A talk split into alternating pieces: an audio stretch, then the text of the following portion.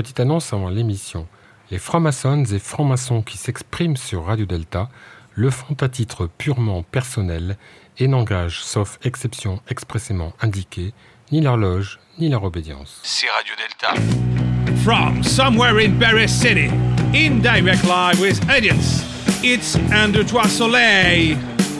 Tonight with your host, Philippe Benemou, Miss Viviane Bensussan, Historyman Jean-Laurent Trobet, Doc Mary Pascal Schler, Ghosty Boy Patrick Vidal, The Mistress Mary-Françoise Blanchet, The Pilgrim Jean-François Dossard, Daniel Camera for Radio Delta TV, Question Yann, and the great producer Gilles Le Technique.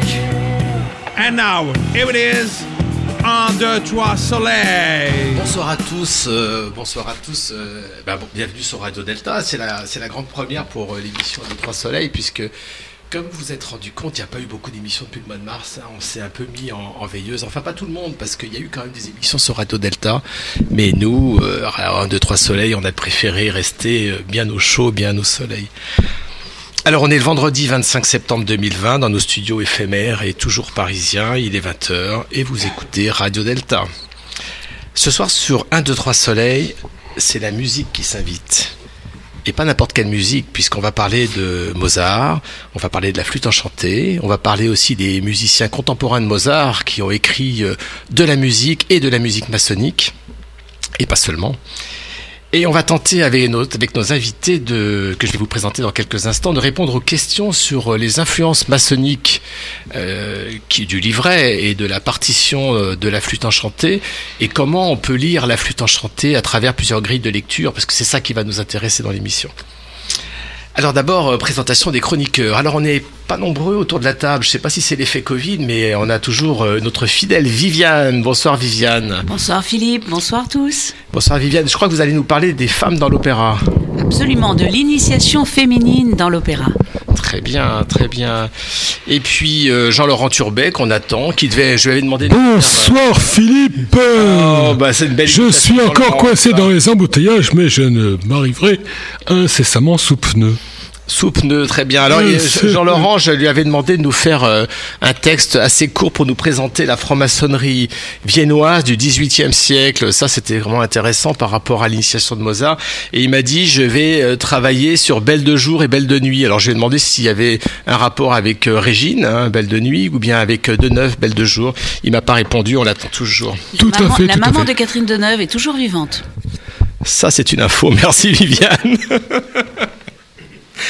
Alors, au soutien à la technique ce soir, ben, Gilles à la technique, toujours présent, toujours aux manettes, toujours au micro. Et oui, toujours là, présent. Et puis avec nous, euh, Igor, Igor Selector. Bonsoir, Igor. Bonsoir Philippe. Et puis on attend Ingrid, euh, la femme qui murmurait à l'oreille de Nagui. Et puis on attend également, bien sûr, Jean-Laurent qui est toujours pas là. Eh oui, et ça, c'est des aléas du direct. Alors euh, Igor, euh, je crois que vous êtes un transfuge des pierres brutes. Alors je rappelle pour nos auditeurs que les pierres brutes, c'est l'émission des petits jeunes de la franc-maçonnerie, 30 ans. 35 et alors comme c'est comme l'émission de Dorothée hein, quand les gens vieillissent baf on les bascule sur aujourd'hui madame voilà, alors euh, Igor il a il, est, il a vieilli là il est plus aux pierres brutes ça y est il est passé à 1 2 3 soleils on est ravis euh, Directement de la douche là. c'est ça, c'est exactement ça. Alors, euh, nos invités ce soir, eh bien, en fait, ils devaient être trois. Hein, ça devrait nous parler en tant que franc-maçon. Ils ne sont plus que deux, je vais vous expliquer pourquoi. Alors tout d'abord, euh, Jacques Caladayoud. Bonsoir Jacques. Bonsoir Philippe. Alors Jacques, je suis ravi de, de vous sa- sa- savoir à, à cette table ce soir pour plusieurs raisons. D'abord parce que vous êtes mon filleul et ami d'abord, et puis ensuite filleul en maçonnerie. Vous avez été initié à la Grande Loge de France, et surtout parce que vous êtes un artiste lyrique. Vous êtes, si je me trompe pas, baryton basse. Exact. Si je comprends bien, vous êtes plus basse que les barytons, mais plus haut que les basses. On peut dire ça comme ça il y a plusieurs euh, catégories dans les barytons. Les barytons, euh, barytons, barytons, on va dire. Et il y a des barytons légers aussi qui sont dans, dans la tessiture un petit peu plus aiguë. Et euh, moi je suis baryton basse, c'est-à-dire je tends effectivement un peu plus la basse. Et vous avez chanté dans le rôle de Papageno de la flûte enchantée au théâtre d'Angers. Et donc vous allez nous parler euh, de ce rôle très particulier, euh, ce personnage de Papageno qui est souvent un petit peu vu comme l'homme de la rue qui finalement rate son initiation. Mais je vais pas rentrer dans le détail tout de suite. On va aller un petit peu plus loin avec euh, avec avec vous, Jacques. Et puis avec notre deuxième invité, Nicole Desgranges. Bonsoir, Nicole. Non, non, micro. Alors, micro. Ah, oui, il y a un micro Ah, pour deux. Hein. On est euh, pauvre à Radio Delta. hein. Alors, bonsoir Nicole. Alors, Nicole, je vais, je vais vous présenter. Vous allez me dire si je me trompe pas parce que j'ai vu votre CV, c'est assez impressionnant. Vous êtes musicologue, claveciniste, chef d'orchestre, chef de chœur. Vous êtes chercheuse en musicologie, on peut dire ça C'est ça. C'est ça.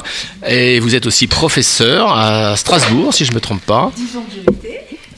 Faut bien parler dans le micro parce que alors sinon on n'entend rien du tout. viens de prendre ma retraite. Vous venez de prendre votre retraite, mais il n'y a jamais de retraite pour un chercheur. hein. Non, non, mais enfin, du poste de Strasbourg, je viens de prendre ma retraite. D'accord. Et alors, vous êtes euh, une spécialiste de l'œuvre de Mozart, et en particulier, évidemment, de la musique maçonnique de Mozart, parce que Oui. c'est ça dont on va parler ce soir. Voilà. Et euh, vous avez participé en 2006 à un événement. J'y étais, donc je, je vous ai connu à, à cette occasion. C'était au Grand Orient de France, au Temple Groussier, et c'était pour les 250, le 250e anniversaire de la naissance de Mozart. Absolument. Vous avez fait une conférence sur les musiques maçonniques de Mozart, et vous avez même dirigé Absolument. Voilà. un chœur, enfin un chœur, pas un chœur, il y avait, Il y avait deux solistes, dont Jacques, justement. qui voilà, il y chantait. avait deux solistes, dont Jacques, et on a fait en particulier les, les musiques maçonniques de Mozart, par exemple, la musique pour entrer dans le temple, pour sortir du temple, et puis d'autres musiques comme des cantates pour les frères euh, et nouvellement initiés. Bref, euh, euh, quelques extraits de la film, mais en fait, c'était l'objet, c'était de montrer le Mozart maçon. Alors on va Voilà. évidemment revenir sur euh, cette, euh, cette aventure maçonnique Absolument. de Mozart parce que évidemment tout le monde connaît Mozart, tout le monde connaît les, les grandes œuvres de Mozart. Peu de personnes savent qu'il a écrit beaucoup de musique maçonnique, qu'il a été un excellent maçon. Vous allez aussi nous peut-être nous dire euh, qu'il a peut-être pas été maçon au départ pour des raisons philosophiques, mais pour d'autres raisons. Mais on va on va y venir tout à l'heure, hein, si vous voulez bien, parce que je pense que c'était intéressant. Alors, un petit jingle peut-être Gilles, euh, parce qu'on va bien lancer l'émission là. Et ben voilà, on est parti. Vous êtes sur Radio Delta, la radio qui rayonne entre les oreilles. Alors, euh, c'est c'est amusant.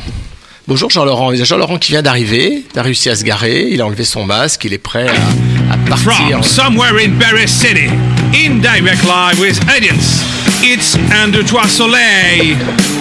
Tonight with your host, Philippe Benemou, Miss Viviane Bensoussan, History Man Jean-Laurent Trobet, Doc Mary Pascal Schuller, Yeah. T-Boy Patrick Vidal, The Mistress Mary-Françoise Blanchet, The Pilgrim Jean-François Dossard, Daniel Final Cut Lebras, Question Yann, and the great producer Gilles Le Technique. Oh, ouais, c'est moi. And now, here it is, Un, deux, trois, soleil.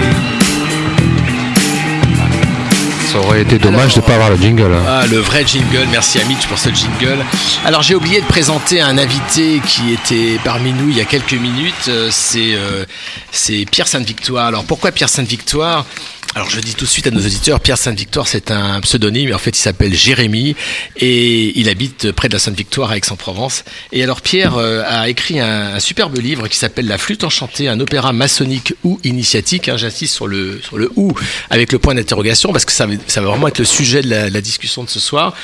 Euh, Pierre est, alors c'est un très beau livre chez Chez Dervy, c'est paru en 2019 et le texte est, est beau, le texte est puissant, est intéressant, il est vraiment passionnant et en plus c'est un beau livre, c'est-à-dire qu'on félicite Odile chez Detrade qui fait toutes les mises en page des livres. Il est absolument magnifique. Merci, bravo Odile.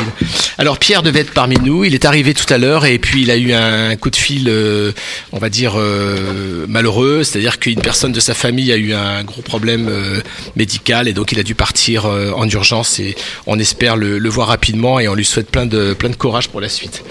Alors on est, je l'ai dit, on est le 25 septembre 2020, mais essayons de nous rappeler un petit peu euh, le 30 septembre 1791. Ça doit vous parler, euh, Nicole, le 30 septembre 1791. Hein Parce que la salle était comble ce soir-là. Bourgeois, commerçants, ouvriers, valets et servantes, tous se pressent au guichet du théâtre, car ce soir, Mozart va diriger la première de la flûte enchantée. Depuis plusieurs mois, Emmanuel Schikaneder, l'ami de Mozart, lui-même comédien et chanteur, mais surtout directeur de théâtre, eh bien, Emmanuel Schikaneder tente de garder le secret sur l'histoire de cette flûte enchantée qu'il a montée avec sa troupe.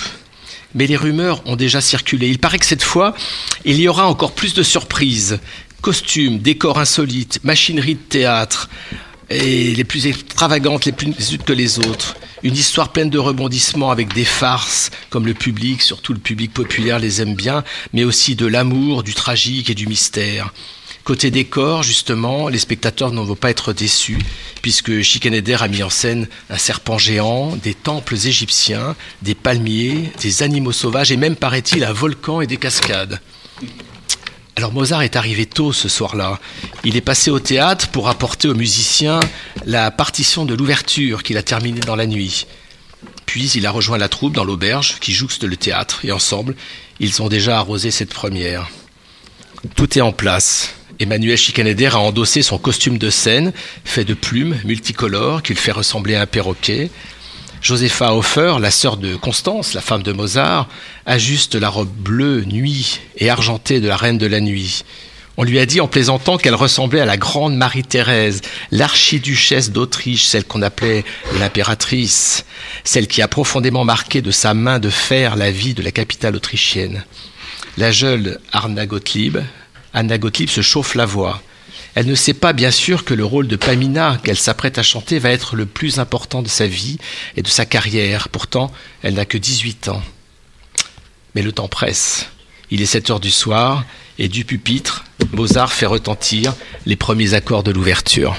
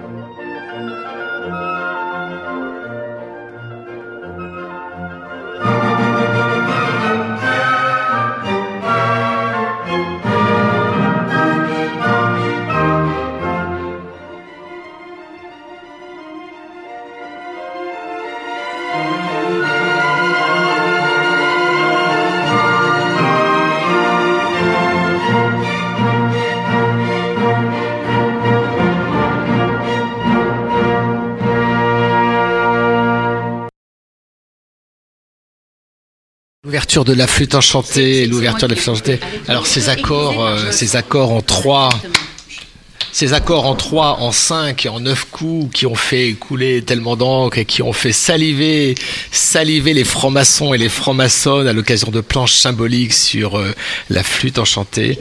Et nous aurons l'occasion, bien sûr, d'y revenir. Mais arrêtons-nous un instant sur l'histoire, euh, Nicole Desgranges. Cette histoire de la flûte enchantée, qu'est-ce qu'elle raconte au premier degré? C'est-à-dire, je suis un homme du peuple, je viens voir une grosse farce avec de la musique et des décors, et qu'est-ce que je vois sur scène ce septembre 1791 Un conte de fées. Un conte de fées. Déjà. Euh, en fait, on voit euh, déjà dès le départ un homme qui euh, s'évanouit devant un serpent. Et cet homme, par la suite, va poursuivre son chemin et va devenir ce que l'on pense être un homme donc initié.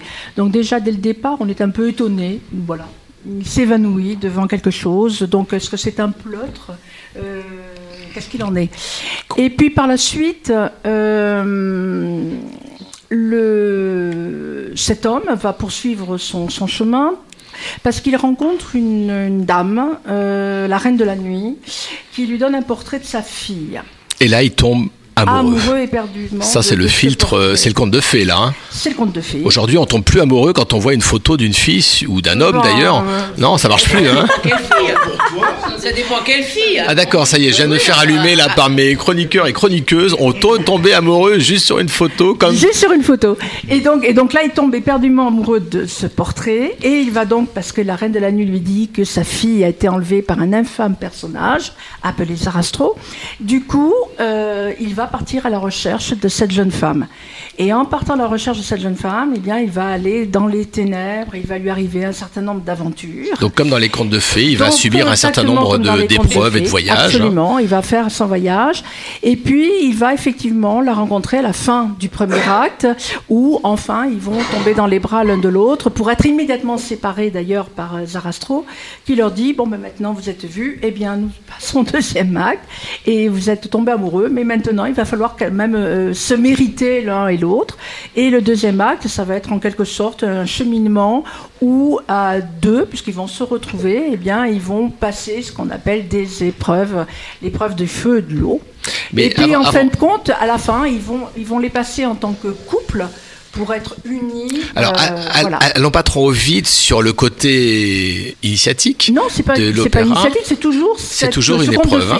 Mais par contre, il y a un coup de théâtre incroyable parce qu'au départ, on se dit ah là là, Sarastro c'est le méchant, la reine de la nuit c'est la gentille, et d'un seul coup, paf, il y a un basculement. Absolument. La reine de la nuit, c'est pas la gentille, c'est la méchante, et Sarastro, c'est pas le méchant, c'est le gentil. C'est ça. Hein Et c'est là où on diffère, c'est-à-dire que nous ne sommes plus dans le conte de fées. Euh, ce qui nous interpelle aussi, c'est de savoir qui aurait écrit ce livret. Puisqu'on pense que c'est Schikaneder qui a marqué son nom comme étant le librettiste de la flûte. Or, euh, toutes les recherches euh, contemporaines, nous savons que ce n'est pas lui qui l'a écrit. Il ne pouvait pas l'écrire dans le sens où il a été initié, mais il a été tout de suite radié de la. oui, parce que je crois qu'il franc-maçonnerie. payait pas ses capitations, Non, il a en été tout radié cas, tout de suite, il n'y était pas, ça l'intéressait pas. à peine arrivé, à peine disparu. Voilà, hein, c'est ça. Et pour écrire quelque chose de cette nature-là, il fallait quand même qu'il ait quelques connaissances, et donc c'était pas le cas. D'autre part, euh, ce qui attise également dans le fait que ce n'est pas Schikaneder, c'est qu'il a écrit une suite à la flûte enchantée qui s'appelle Das Labyrinth. Et alors, paradoxalement, puisque nous sommes toujours dans le conte de fées, eh bien, par exemple, Pamina va tromper Tamino dans les bras de Monostatos. Alors, Monostato, c'était Le le, c'était l'homme à tout faire. hein, c'est le second couteau voilà. de Sarastro. Et, et là, et là, on tombe tout à fait dans le burlesque, dans le loufoque, c'est-à-dire que ce n'est pas du tout quelque chose qui peut être la suite logique de cet opéra. Donc, euh, il était évident que ce ne peut pas être Schikaneder qui a pu écrire cet opéra par rapport à tout cela. Donc, Parce en que, fait, es- excusez-moi, c'est souvent ce qu'on ce qu'on dit dans la littérature sur Mhm. la flûte enchantée. Mozart a fait la musique, Schikaneder a fait le oui, livret. c'est ce qui est marqué dans le, dans le livret origi- originel, Originel, sur hein, les c'est- affiches. absolument. Et en plus, Schikaneder, c'était un directeur de théâtre. Oui. Donc, euh, je le compare souvent au directeur de théâtre des Enfants du Paradis. Moi, c'est une image que j'ai où on voit le, le gars, vous vous souvenez de ce film avec Arletty, hein, qui n'a qu'une seule obsession, c'est euh, la rentabilité de son théâtre. Et je vois bien Schikaneder un petit peu sur, Ben, bah, il a une troupe, il a des frais, et il faut qu'il fasse vivre son théâtre. Tout à fait, et c'est pour cela qu'il a mis d'ailleurs son nom. C'est aussi pour d'autres raisons. C'est-à-dire qu'à l'époque, 1790-1791, à Vienne, il n'est peut-être pas de très bon ton de dire que nous sommes francs-maçons. Il ne faut pas oublier que euh, Joseph II, qui est mort en 1790, bref, déjà avait mis un contrôle sur la franc-maçonnerie parce que toutes les idées euh, un peu étranges, révolutionnaires qui venaient de la France le dérangeaient pas mal.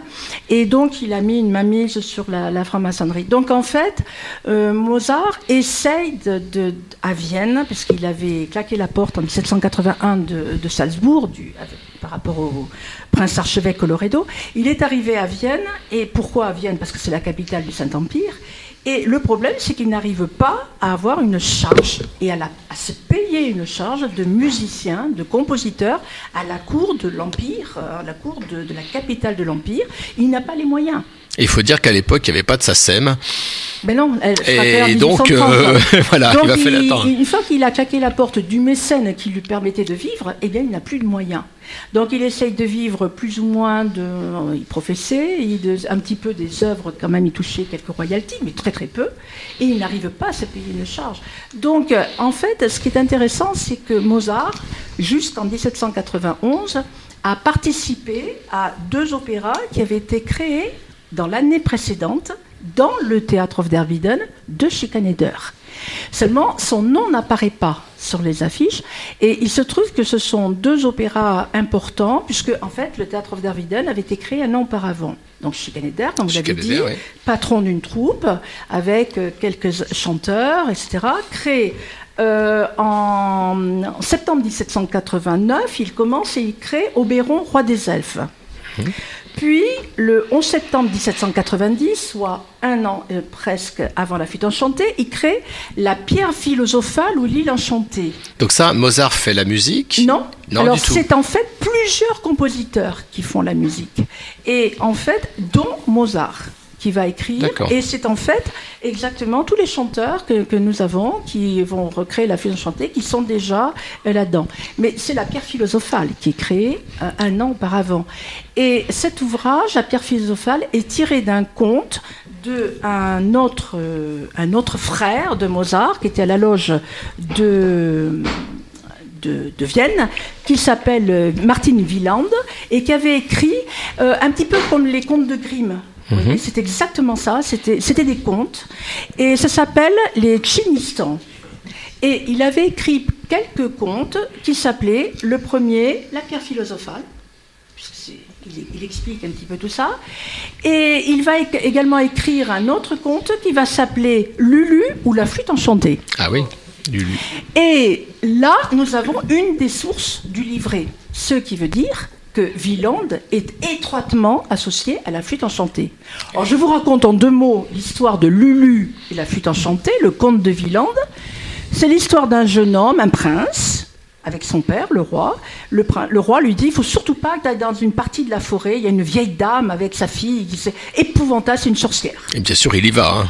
Bien sûr, il bah y va. Un jour de bah. chasse, il se perd, il y va. Comme par hasard. Il rencontre la vieille dame qui lui dit oh, Ma fille a été enlevée par un troisième personnage. Mhm. Un monsieur qui est dans une tour, c'est épouvantable, il faut aller la chercher.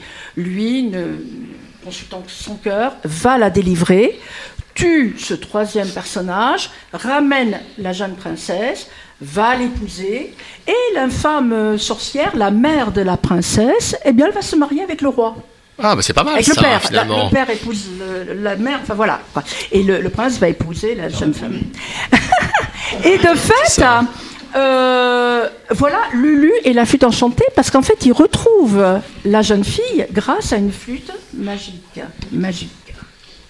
Donc là, c'est très intéressant. Parce oui, parce que le, terme français, c'est enchanté, mais le terme allemand, en fait, c'est magique. Hein, c'est magique. C'est magique. Et dans l'ouvrage, c'est euh, justement euh, la flûte magique, Loulou et la flûte magique.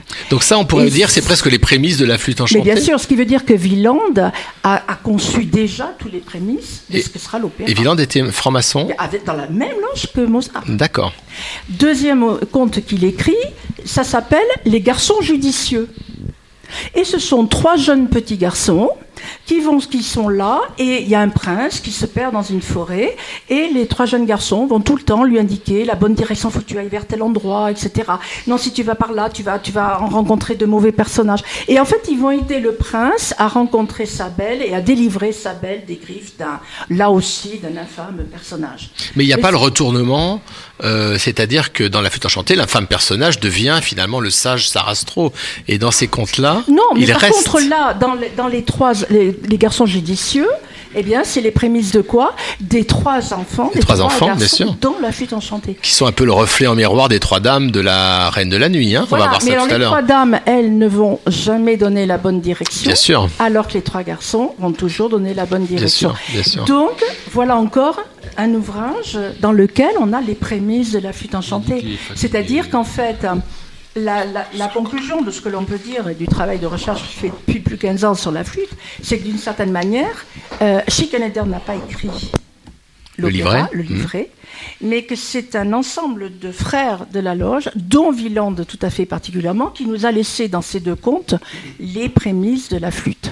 Et ça, on a des traces écrites, on a des Ah ben, on a preuves. contes, euh, on a les mais on a, on a des preuves parce que ce qui est Bien écrit sûr. partout, c'est que c'est Schikaneder qui a écrit le livret. D'ailleurs, il l'a signé. Alors, mais pourquoi- comment on peut il- savoir que Eh ben, c'est vous- pas vraiment lui? Et pourquoi c'est important finalement de savoir que c'est pas lui? Eh ben, c'est important parce que, d'une certaine manière, il a. C'est important parce que euh, il n'a pas pu écrire euh, l'ouvrage parce que d'abord il ne connaissait pas tout ça. Ensuite, il a dévié complètement par rapport au contexte.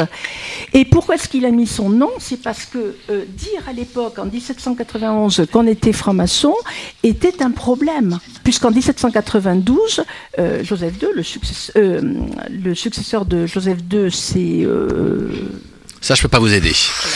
Vite, vite, la- l'histoire de France, non, pas l'histoire de l'Allemagne pour les nuls.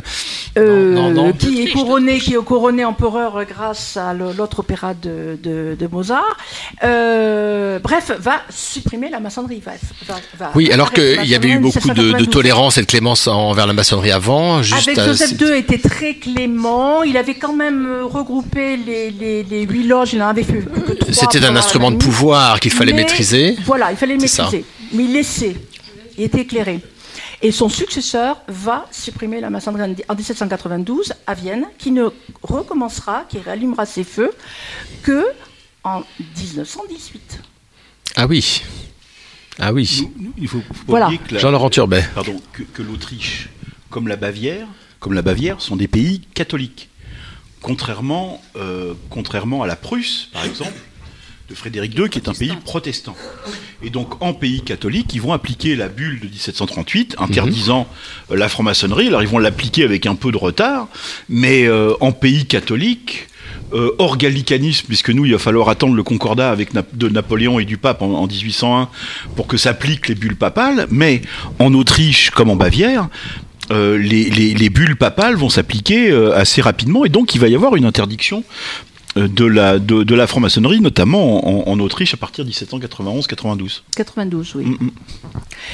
Et donc, euh, ce qui est intéressant, c'est qu'effectivement, euh, dans tout cet état de cause, euh, si euh, Sch- euh, Schikaneder a mis son nom, d'une certaine manière, c'est comme s'il assumait, il était directeur du théâtre et il a mis son nom comme ça. Mais en fin de compte, euh, euh, les frères de la loge de Mozart, qui étaient donc en particulier euh, Wieland, qui était aussi Alberti, qui était un frère de la loge et qui a réalisé, qui était un, un dessinateur, un peintre, et qui a réalisé le frontispice de la flûte enchantée, en prenant d'ailleurs des gravures euh, d'un autre euh, euh, grand architecte français qui s'appelle Leger. Bref, il, a, il a pris cela et, dans le frontispice de la flûte Alors, enchantée, juste pour nos auditeurs, le frontispice, c'est la gravure La qui va servir de couverture finalement au livret. au hein. livret que tout le public ont distribué au public. C'est ça. C'est-à-dire que chaque membre qui était là, public, avait reçu ce petit livret et pendant les 15 jours qui ont suivi la création de la flûte enchantée, le frontispice de la flûte était un frontispice donc avec une pyramide, Demandez le avec programme, demandez le programme. C'est ça, oui, c'est était ça. donc mais- un livret à- qui était distribué. Et Avec une de- symbolique égyptienne, hein, on retrouvait des palmiers, des pyramides, etc. absolument. Et ensuite, au bout de 15 jours, puisque ça faisait du foin, on a remplacé ce frontispice par une, une autre gravure qui reprodu- euh, reproduisait Papageno euh, Avec sa son- cage, avec sa hein, cage, qui est très connue. euh, on peut regarder sur internet, on les trouve. bah, suite à la discussion qu'on a eue, j'ai regardé, on les trouve Absolument, et au bout facilement. hein. 15 jours, on le remplace, absolument. D'accord. Donc en fait, c'est c'est lui, par exemple, il dit qu'il a participé au livret. Un autre frère qui s'appelle Giseke dit qu'il a participé au livret. Mais tous ses frères ont été occultés, puis Schekenader a pris euh, son. Alors son Mozart a été initié dans François la II. euh, François II. Le père de Marie-Louise. De Marie, de Marie-Louise. Le, le François II. Frère. Et non pas de Marie Brizard. Donc de Joseph II, effectivement. Et, et donc, et Mozart a été initié à la loge La Bienfaisance, mais la loge dont on vous parlait là maintenant, c'est une autre loge, je C'est crois. hein. l'espérance nouvellement couronnée. C'est-à-dire, c'est une fusion de loges. C'est ça. Et il a été initié euh, donc en décembre 1784 et il est passé maître euh, trois mois plus tard. C'est-à-dire que c'était très rapide, absolument euh, habituel à cette époque-là.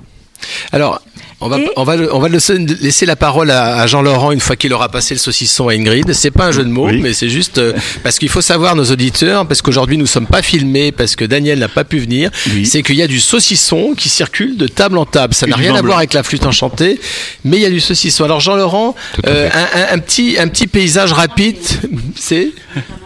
Oui, bien sûr, Viviane Bensoussan n'a pas mangé du saucisson. Je répète, Viviane Bensoussan n'a pas mangé de Surtout- saucisson. Surtout entre Roche et Chana et Kippour. Euh, Je répète, Viviane Bensoussan n'a pas moins. mangé de saucisson. Alors, Jean, Jean Laurent, euh, Jean Laurent, quelques quelques mots, si c'est possible, sur euh, les loges de Vienne au XVIIIe siècle. Qu'est-ce qui se passe? Est-ce que par rapport aux loges qu'on connaît, euh, que ça soit au droit humain, la Grande Loge féminine, la Grande Loge de France, au Grand Orient, il y a forcément des différences. Je crois que les les, les nobles étaient initiés, mais ils initiaient également leurs servants. Oui, alors ils, ils initiaient leurs servants pour servir. Voilà. Euh, Ça, c'était bien. C'était pour, ouais, c'est pour servir les banquets et pour être en général le, le, le- le tuileur extérieur, celui qui garde, celui qui lave euh, les, les, les locaux maçonniques, etc. Voilà, et qui donne les coups sur la, porte pour dire que Voilà, ça, ça c'est les servants. En général, ils dépassent pas le premier degré. Euh, ça suffit pour pour garder le pour garder la le temple. Voilà. C'est un peu comme en France, c'est-à-dire que ça va être la, la noblesse et la haute bourgeoisie. euh, avec un certain nombre en effet de, de personnages qui sont peu recommandables, mais qui vont euh, devenir de plus en plus recommandables grâce aux loges, qui sont les écrivains, les artistes, les musiciens et les acteurs. les exemple. hommes des Lumières. Euh, voilà, n'oubliez pas que Mozart, que Mozart, que Molière est enterré de nuit. Hein. Les comédiens sont enterrés de nuit hors des cimetières chrétiens, etc. Donc, euh, faut, faut se rappeler quand même le, le- le- le contexte de l'époque.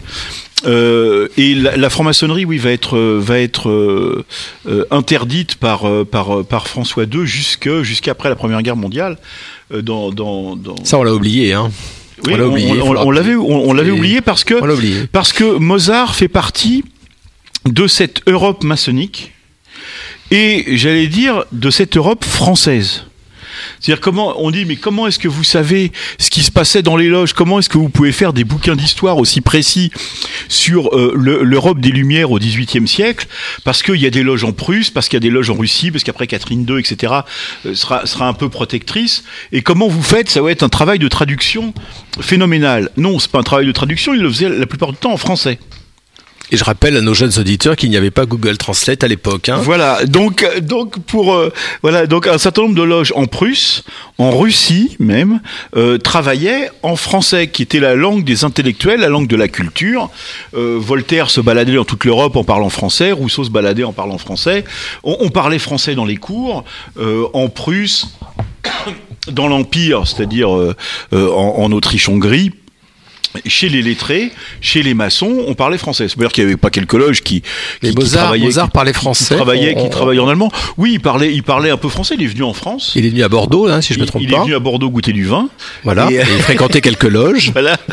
Euh, Ouais, euh, il oui, oui, il, euh, il, il- il a, il a une relation avec la France. Alors maintenant, savoir s'il parlait un français courant ou pas, euh, j'en sais rien et je pense pas. Euh, voilà, mais mais euh, mais oui, il savait quelques mots de français comme j'allais dire tout artiste, tout tout tout lettré, tout, euh, tout toute personne ayant une certaine culture, ou un certain intérêt pour pour pour la culture devait parler un petit peu français. C'était la mode. Oui, c'était l'anglais de l'époque, pour, pour faire, pour faire clair. Euh, la, la langue vernaculaire de la culture, de, de la poésie, du théâtre, de la maçonnerie, etc., des, des idées nouvelles, des idées de, de, de, de Voltaire, de Rousseau, etc., c'était le français. Donc on imprimait, en plus, ce qui ce qui était bien, c'est que comme Louis XIV, Louis XV, après lui, interdisait la publication d'un certain nombre d'ouvrages. Bah, ces ouvrages se faisaient imprimer en Suisse, en beaucoup en Hollande, etc., qui étaient des pays où on parlait pas. Mais du coup, on parlait, on parlait euh, français. Voilà pour pour le pour le paysage. Il y a il y a jamais eu par contre une maçonnerie excessivement ou extrêmement développée euh, en, Autriche, par exemple, parce qu'elle elle va vite. Cont- contrairement en France, où elle va, sous l'Empire notamment, devenir une maçonnerie du pouvoir à partir de, partir de 1799, 1900, 1800, pardon. Euh, sous le consulat et sous l'Empire, il va, y- on, on va passer de 300 à 1200 loges hein, pendant l'Empire, le, le consulat et l'Empire. Donc euh, ça va être une explosion, une grande expansion en, En France, France. alors, ouais. Euh, il va y avoir un certain nombre de loges après, mais qui sont des loges issues des loges militaires françaises d'occupation, j'allais dire. Mais l'Empire austro-hongrois n'a pas beaucoup été occupé par Napoléon. Il était ami parce qu'ils ils, ils vont faire des traités, mais l'empereur restait empereur d'Autriche. Il n'y avait pas de, euh, enfin, il n'y a pas de protectorat français au sens euh, où, où on l'entend, quoi. Voilà, le royaume ou le Merci royaume Jean-Laurent pour cet aperçu euh, Rapide. Plus que- ah bah oui, mais quand même assez détaillé sur la, la franc-maçonnerie euh, euh, à Vienne en 1780. Alors euh, Ni- Nicole Légrand, j'ai une question à vous poser. Quand j'entends que le frontispice a été remplacé par euh, une gravure représentant Papageno, c'est-à-dire qu'il y a eu un choix. On a représenté Papageno, on n'a pas Mhm. représenté euh, les autres euh, acteurs, euh, les autres Non. chanteurs. Vous, avez, vous savez non. pourquoi on a fait Oui. ce choix? Tout à fait. De- euh, hormis le fait que Papageno, eh bien, était- c'était en fait Qui chantait le rôle de Papageno. En plus, voilà. C'était pour ça aussi. En fait, Papageno est tout à fait central dans l'opéra. Alors qu'il est présenté souvent comme un personnage justement secondaire. hein. Alors, tout à l'heure, on a parlé d'officier servant. Je, je pense que la, le la grand défaut, enfin, ce qu'il ne faut surtout pas faire, c'est d'aborder la flûte enchantée en voulant y, y- y plaquer nos propres, euh, ce que nous vivons en tant que francs-maçons au XXIe siècle. Ça n'a strictement rien à voir. Tout à l'heure, on parlait d'officier servant. Euh, une autre des sources de, de l'opéra, c'est un ouvrage que j'ai entre les mains. Oui, je vois un très bel ouvrage que je vais essayer de, vous voler tout à l'heure parce qu'il est magnifique. euh, Où vit des monuments euh, anecdotes, de l'ancienne Égypte, et ça a été écrit par l'abbé de Terrasson en 1731. Et c'est cet ouvrage qui est l'ouvrage fondamental qui est à la base. Vous pouvez de- nous redonner le titre, Nicole Sétos, Sétos. s- Histoire ou vie, euh, tiré de monuments anecdotes de l'ancienne Égypte.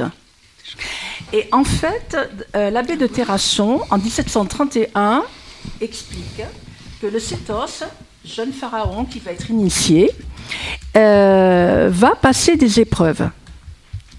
Alors la première chose, c'est qu'on pourra voir sa valeur. On lui dit, dans un endroit de l'Égypte, il y a un serpent énorme qui fait une peur absolument colossale pour tout le monde. Alors on lui dit, il faut que vous alliez tuer ce serpent. Et lui dit, Ben, je vais essayer de voir. Alors il va, il constate que le serpent rentre tous les soirs dans une grotte. Il se dit très bien, je vais construire une sorte d'immense cage. Quand le serpent ce soir va rentrer, on fera tomber devant la cage une porte et le, et le serpent Ah oui. sera emprisonné. Malin, Je le le tuer, Malin.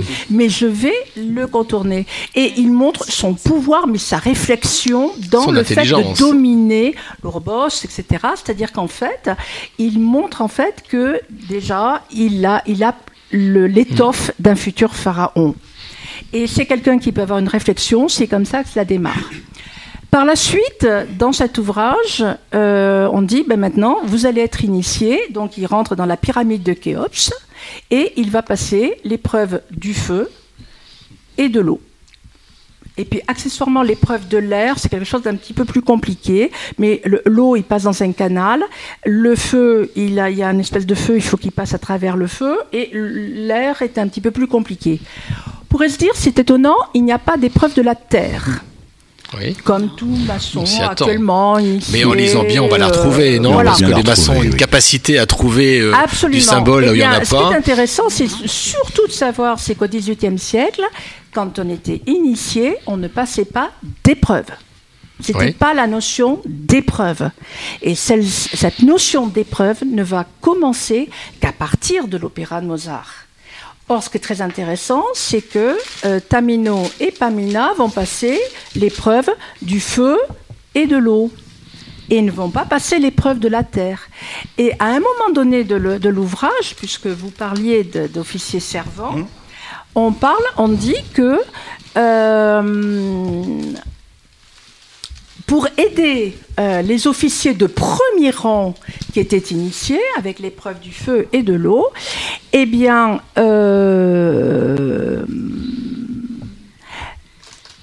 il fallait que l'on Qu'on que l'on initie, initie en fait. d'une certaine manière des hommes du peuple, de sorte que le peuple, s'il y en avait dans le temple, ne sachant rien de ce secret, s'imaginait que c'était un tonnerre qui annonçait aux prêtres la présence prochaine d'un dieu qui leur venait dévoiler ce- quelques mystères. C'est cette épreuve que manqua Orphée, bon, etc.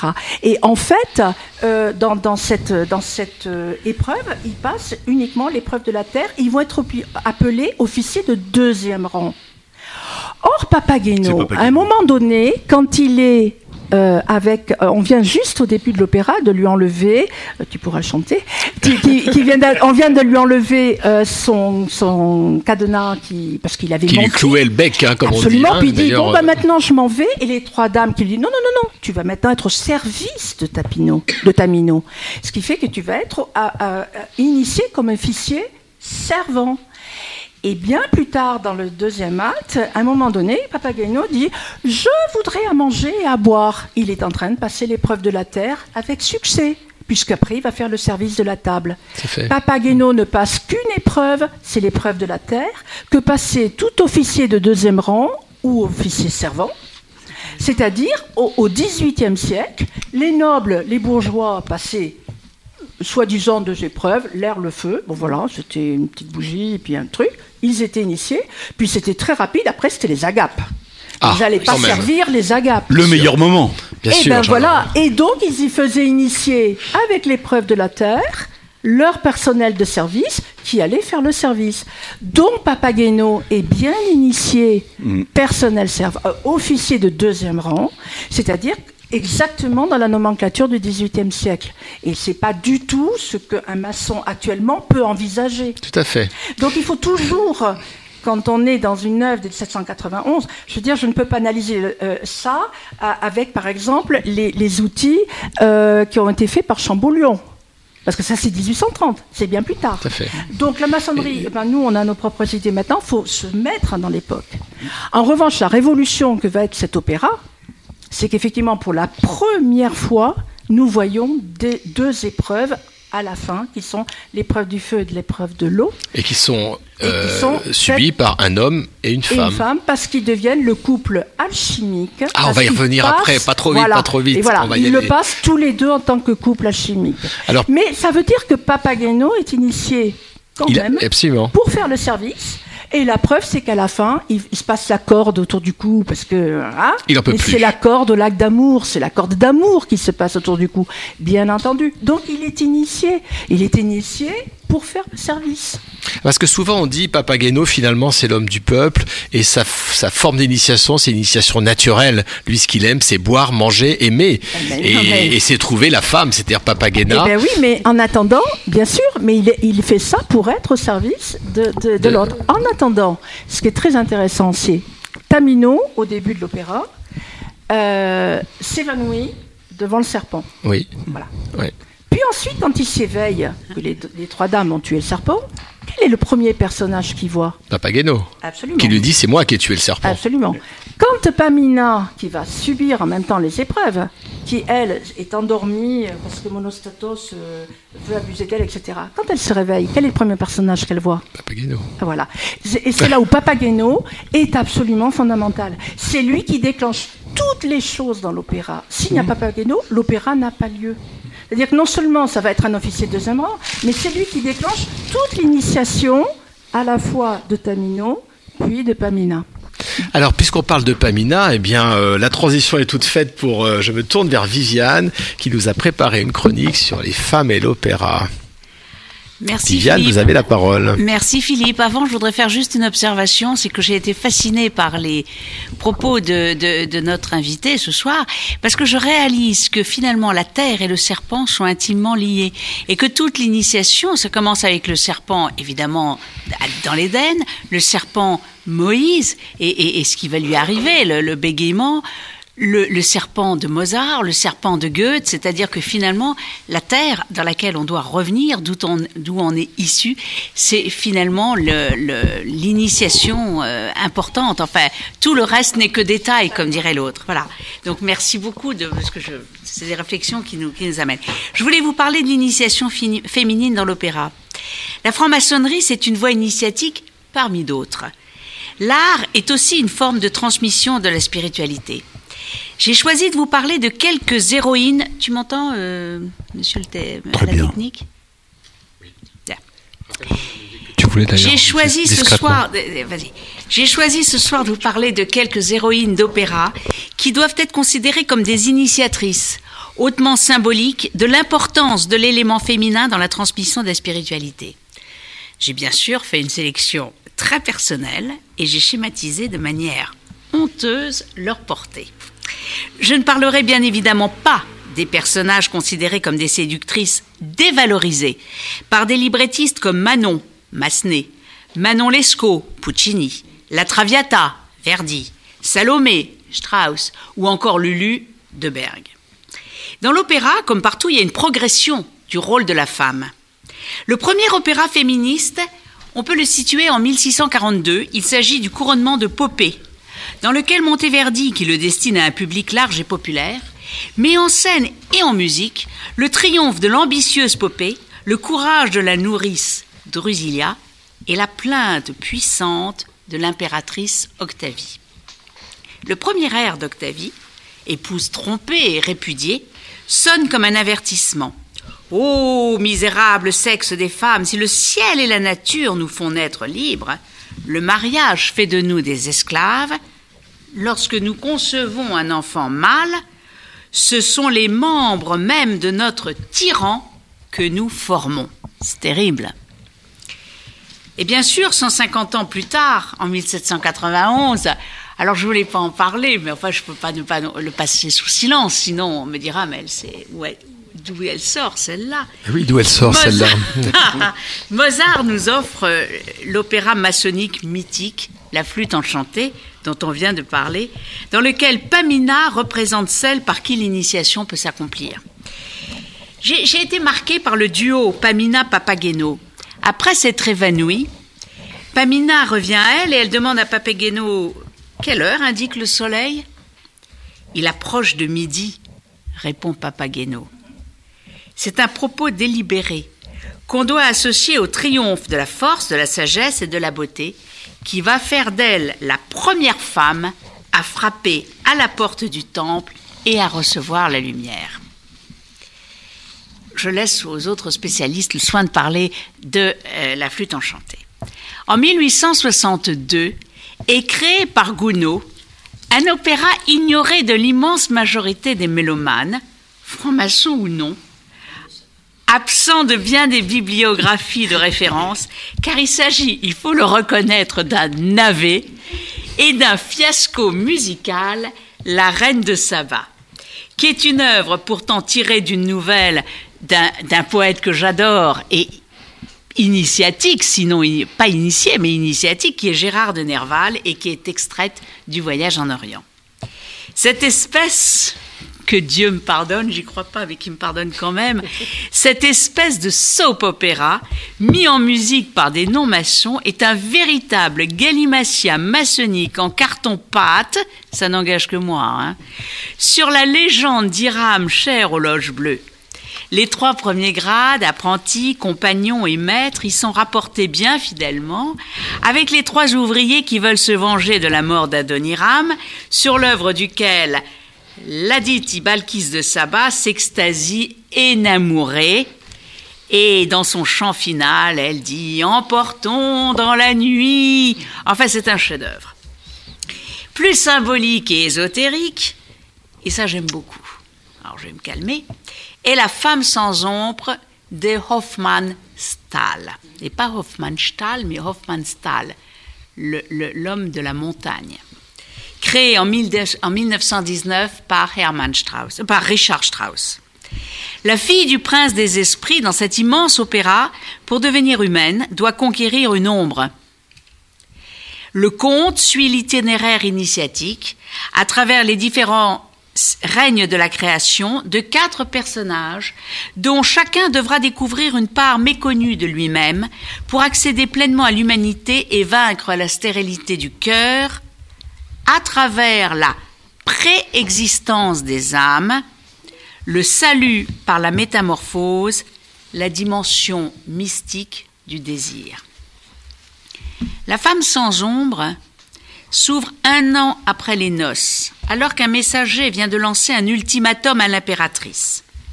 Celle-ci dispose de trois jours pour se procurer une ombre et accéder à son humanité, sans quoi l'homme qu'elle aime sera métamorphosé en statue de pierre.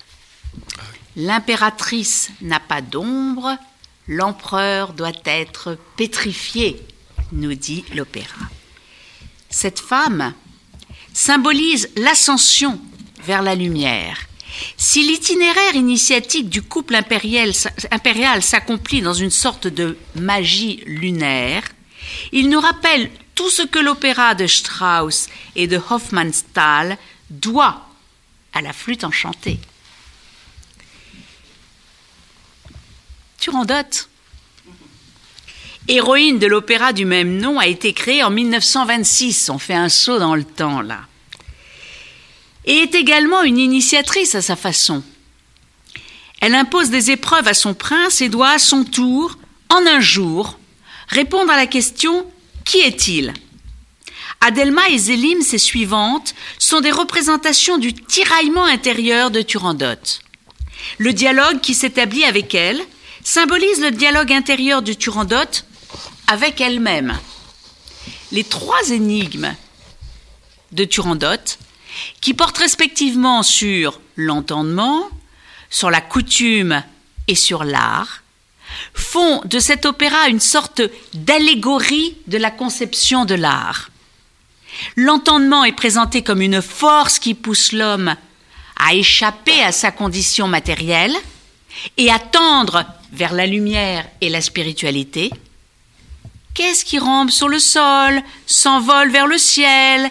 Qu'est-ce qui tâtonne dans l'obscurité et allume des lumières? Font partie des questions. Certains passages de Turandot semblent vouloir rendre également hommage au chef-d'œuvre de Mozart.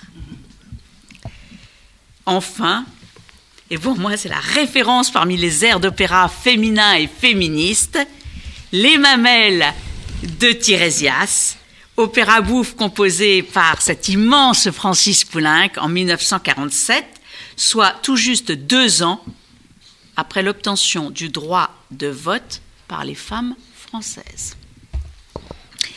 Je vous apporte une pièce dont le but est de réformer les mœurs, annonce le directeur du théâtre en ouverture de l'œuvre. Dans la première scène, l'insoumise Thérèse déclare à son mari qu'elle est féministe et qu'elle veut devenir soldat avocat ou ministre.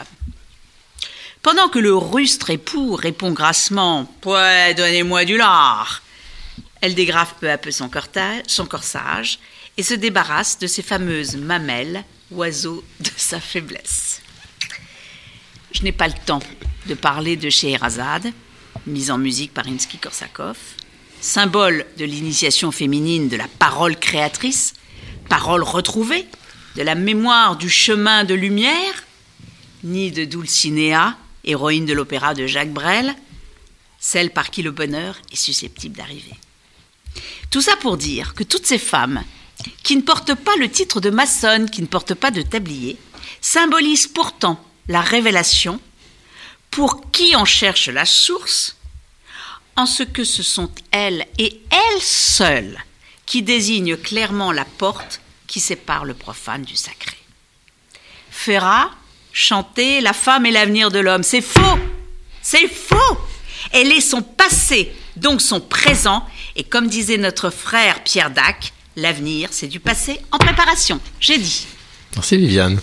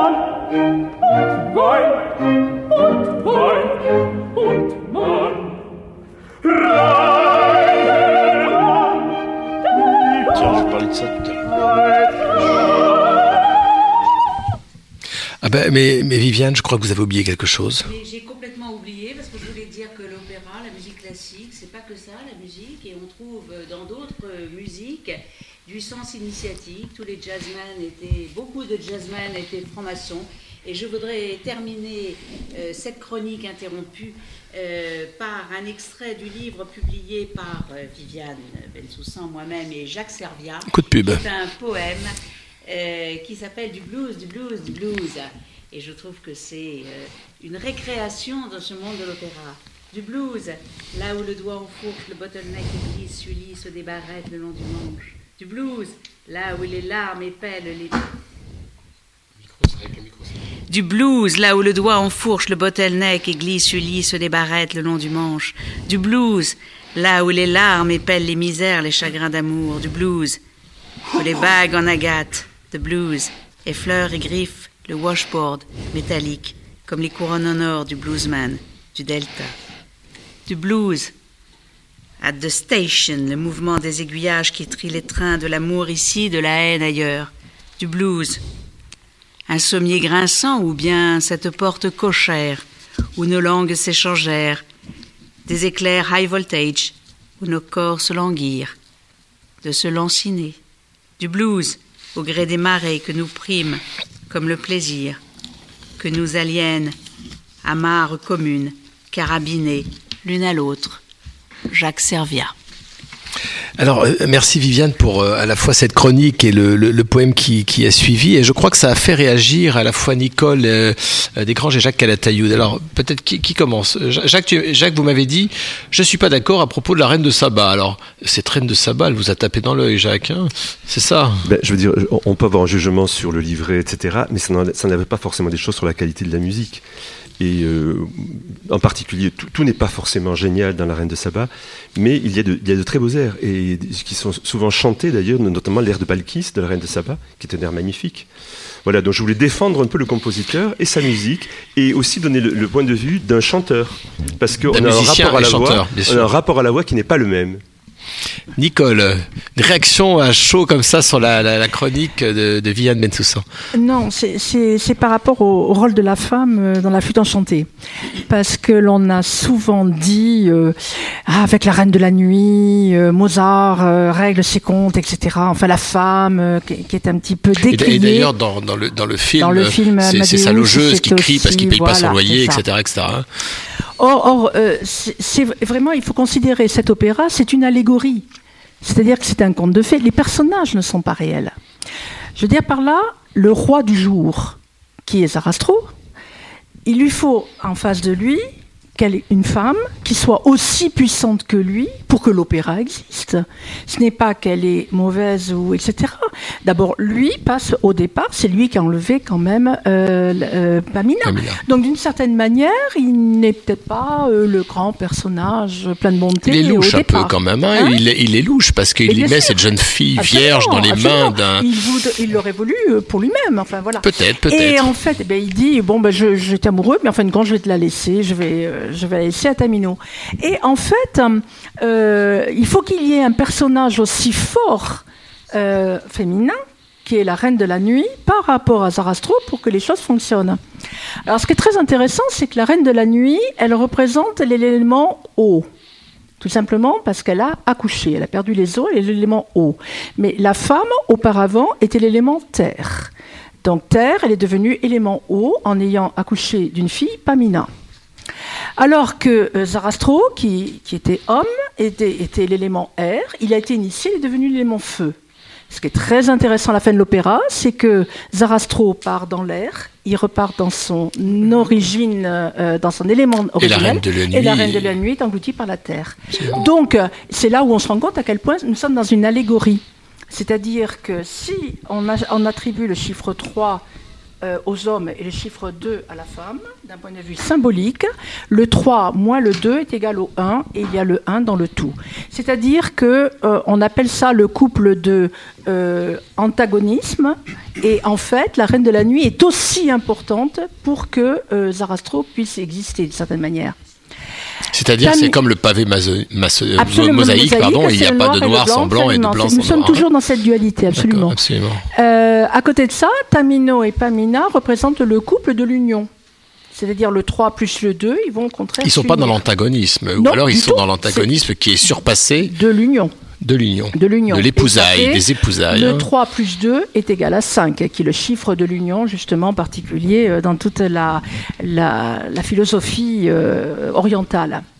Quant à Papageno et Papagena, eux, leur seul objectif, c'est d'avoir des enfants.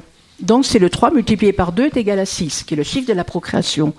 Et ce qui est très intéressant quand on voit les trois couples, c'est qu'ils représentent dans leur antagonisme toutes les possibilités possibles de couple et de fusion, de, de de fusion, etc. C'est-à-dire que chacun trouve sa place dans l'allégorie.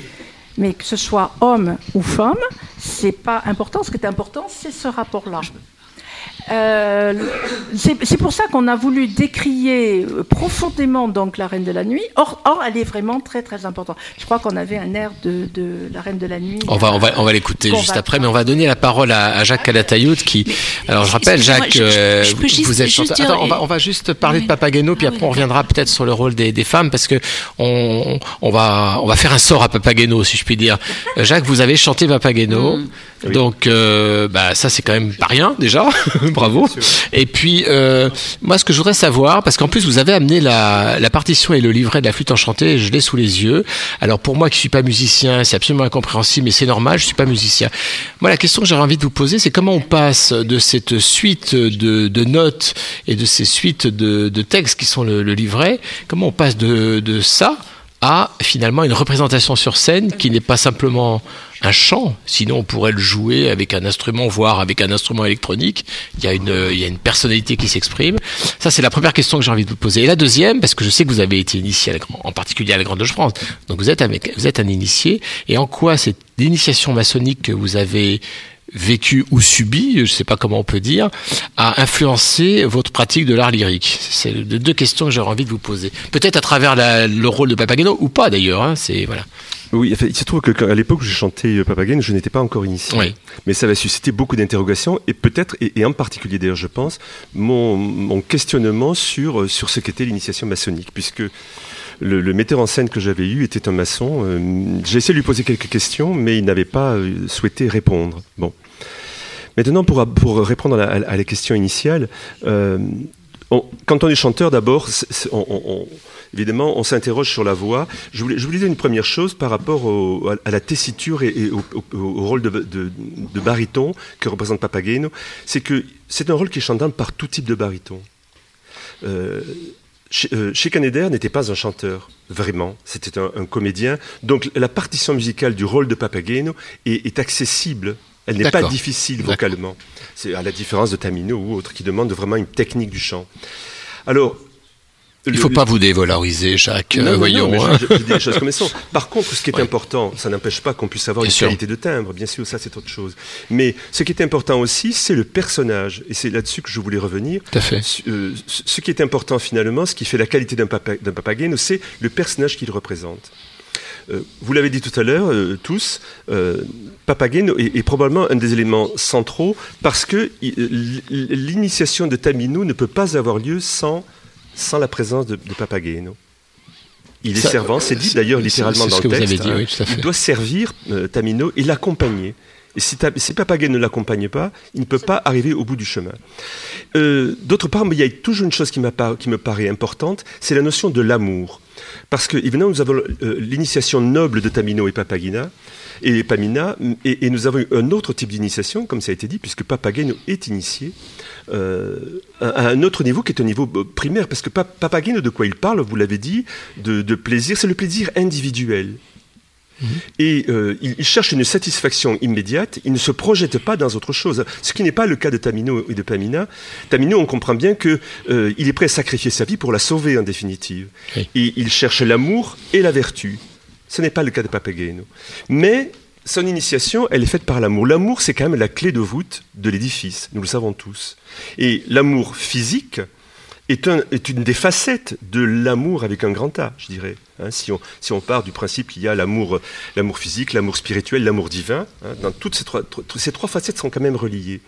Alors, ce qui me semble important, c'est que Papageno, il, il, cette initiation, il la gagne par l'amour. C'est l'amour qui le fait sortir de lui, en définitive et, et que Papageno, Papageno, on voit bien d'ailleurs la, la, la, similitude des noms. Hein. Bien et, sûr. Et, donc il cherche sa moitié. Ils sont une figure androgyne, en fait, ensemble. Et il est, il est prêt à accepter une vieille femme au départ hein, euh, qu'il rencontre. Hein. C'est le mythe de la vieille femme qui enlève euh, ses oripeaux, on va dire, voilà, voilà. Pour, pour montrer ce qu'elle est finalement je, à l'intérieur d'elle-même. Ce qui hein. me semble importante, on a parlé du serpent, tout ça tout à l'heure. Je crois qu'il, enfin, moi en tant qu'initié, je le vois comme ça, c'est que euh, au départ, dans la flûte, les personnages n'ont pas de discernement. C'est pour ça qu'ils se trompent, c'est pour ça qu'ils prennent la reine de la nuit finalement pour quelqu'un de bon, et alors que voilà, ils, voient les choses un peu à l'envers, et que finalement c'est leur regard qui va changer. Ce qui fait que le Zarastro devient bon et la reine de la nuit mauvaise, c'est que leur regard a changé parce qu'ils ont fait un chemin. C'est la même idée dans l'histoire de la vieille femme de Papagena, c'est-à-dire finalement il ne faut pas se fier aux apparences. La reine de la nuit, elle est le domaine des illusions trompeuses.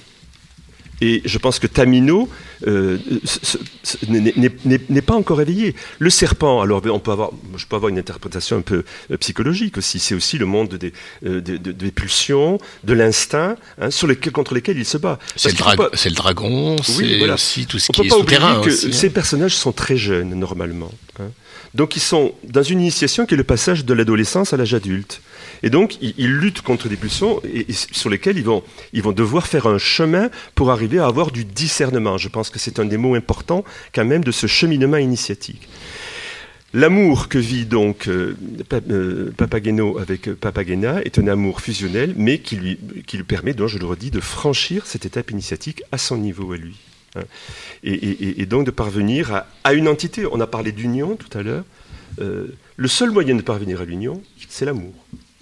Il n'y en Et a alors, pas euh, La connaissance ne mène pas à l'unité ou à l'union, puisque dans le mot union, il s'agit de noces. Ça a été dit tout à l'heure. Tout à fait. Mais ce qui est intéressant dans le, dans le dialogue entre Papageno et Papagena, c'est la volonté aussi de reproduire des petits Papageno et des petits Papagena, ce qui apparaît jamais dans le, dans le dialogue des princes et de la, du prince et de la princesse. Oui, oui. On parle pas du tout de, de fécondité et de, et de succession. Eux, ils sont élevés à un autre niveau qui va pouvoir Oui. donner peut-être autre chose. D'ailleurs, on, on le dit, le- il y a un des, un des orateurs, enfin, il y a un personnage qui dit à Papageno, moment donné, il frappe à la porte des temples. Elle lui, lui Absolument. La porte est Elle lui fermée. Voilà, celle-là elle lui refusait. Et on lui dit qu'il n'accédera pas à, euh, au- euh, à l'initiation céleste, enfin, à- au, au monde céleste. Quoi. Donc il comprend qu'il restera à un certain niveau. Alors, Viviane. Oui, moi, moi, j'écoute avec beaucoup, beaucoup d'admiration et d'intérêt ce qui est dit.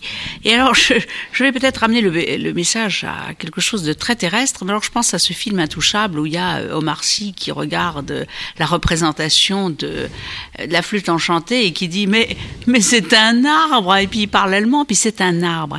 Et en fait, ça m'a fait réaliser, curieusement, parfois il y a des films avec humour qui font réaliser que l'initiation première, c'est l'éternel retour. C'est-à-dire que Papageno, pour moi, c'est l'initiation suprême parce que c'est le symbole de la création originelle. C'est-à-dire que c'est vraiment le symbole de la terre, c'est le symbole du retour à, l'unité. Et, et pour moi, c'est pour ça que c'est important. Papageno, c'est le, c'est le personnage essentiel parce qu'il symbolise l'unité. Tout le reste, après, on va avoir Tamina, on va avoir euh, Tamino, pardon, Pamina. Euh, On, on va rentrer dans la dualité, on va, on va finir par le ternaire, mais au départ, on a l'unité. Et Papageno, il, il- il- vraiment, il symbolise l'unité. Alors Jacques, euh, bah, finalement vous n'avez pas répondu à ma question. hein. Comment on passe d'un- d'un- d'un- d'une partition et d'un Oui. livret à un rôle Qu'est-ce qui est finalement le moteur de l'expression de ce rôle?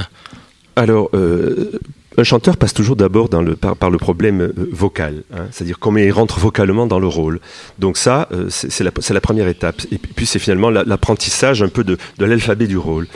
Après, moi je pense qu'il y a, vraiment le- le problème de, de l'identification au personnage. Qu'est-ce que représente pour moi, dans, au fond, dans l'évocation vocale du personnage?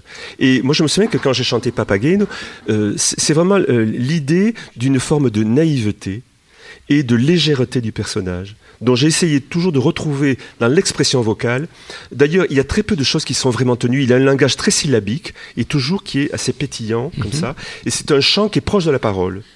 D'accord. Euh, donc, donc voilà, donc on- c'est plutôt. Il n'a euh, pas de grands grands airs. Non, euh, non, il y a, il y a le duo avec, y a le duo Pamina. avec Pamina qu'on vient d'écouter. Voilà. Et, et, et d'ailleurs, ce qui est assez, je, je trouve, c'est que Pamina, elle a une qualité euh, essentielle, c'est qu'elle elle se met à la portée des gens. Elle se met au niveau de Papageno.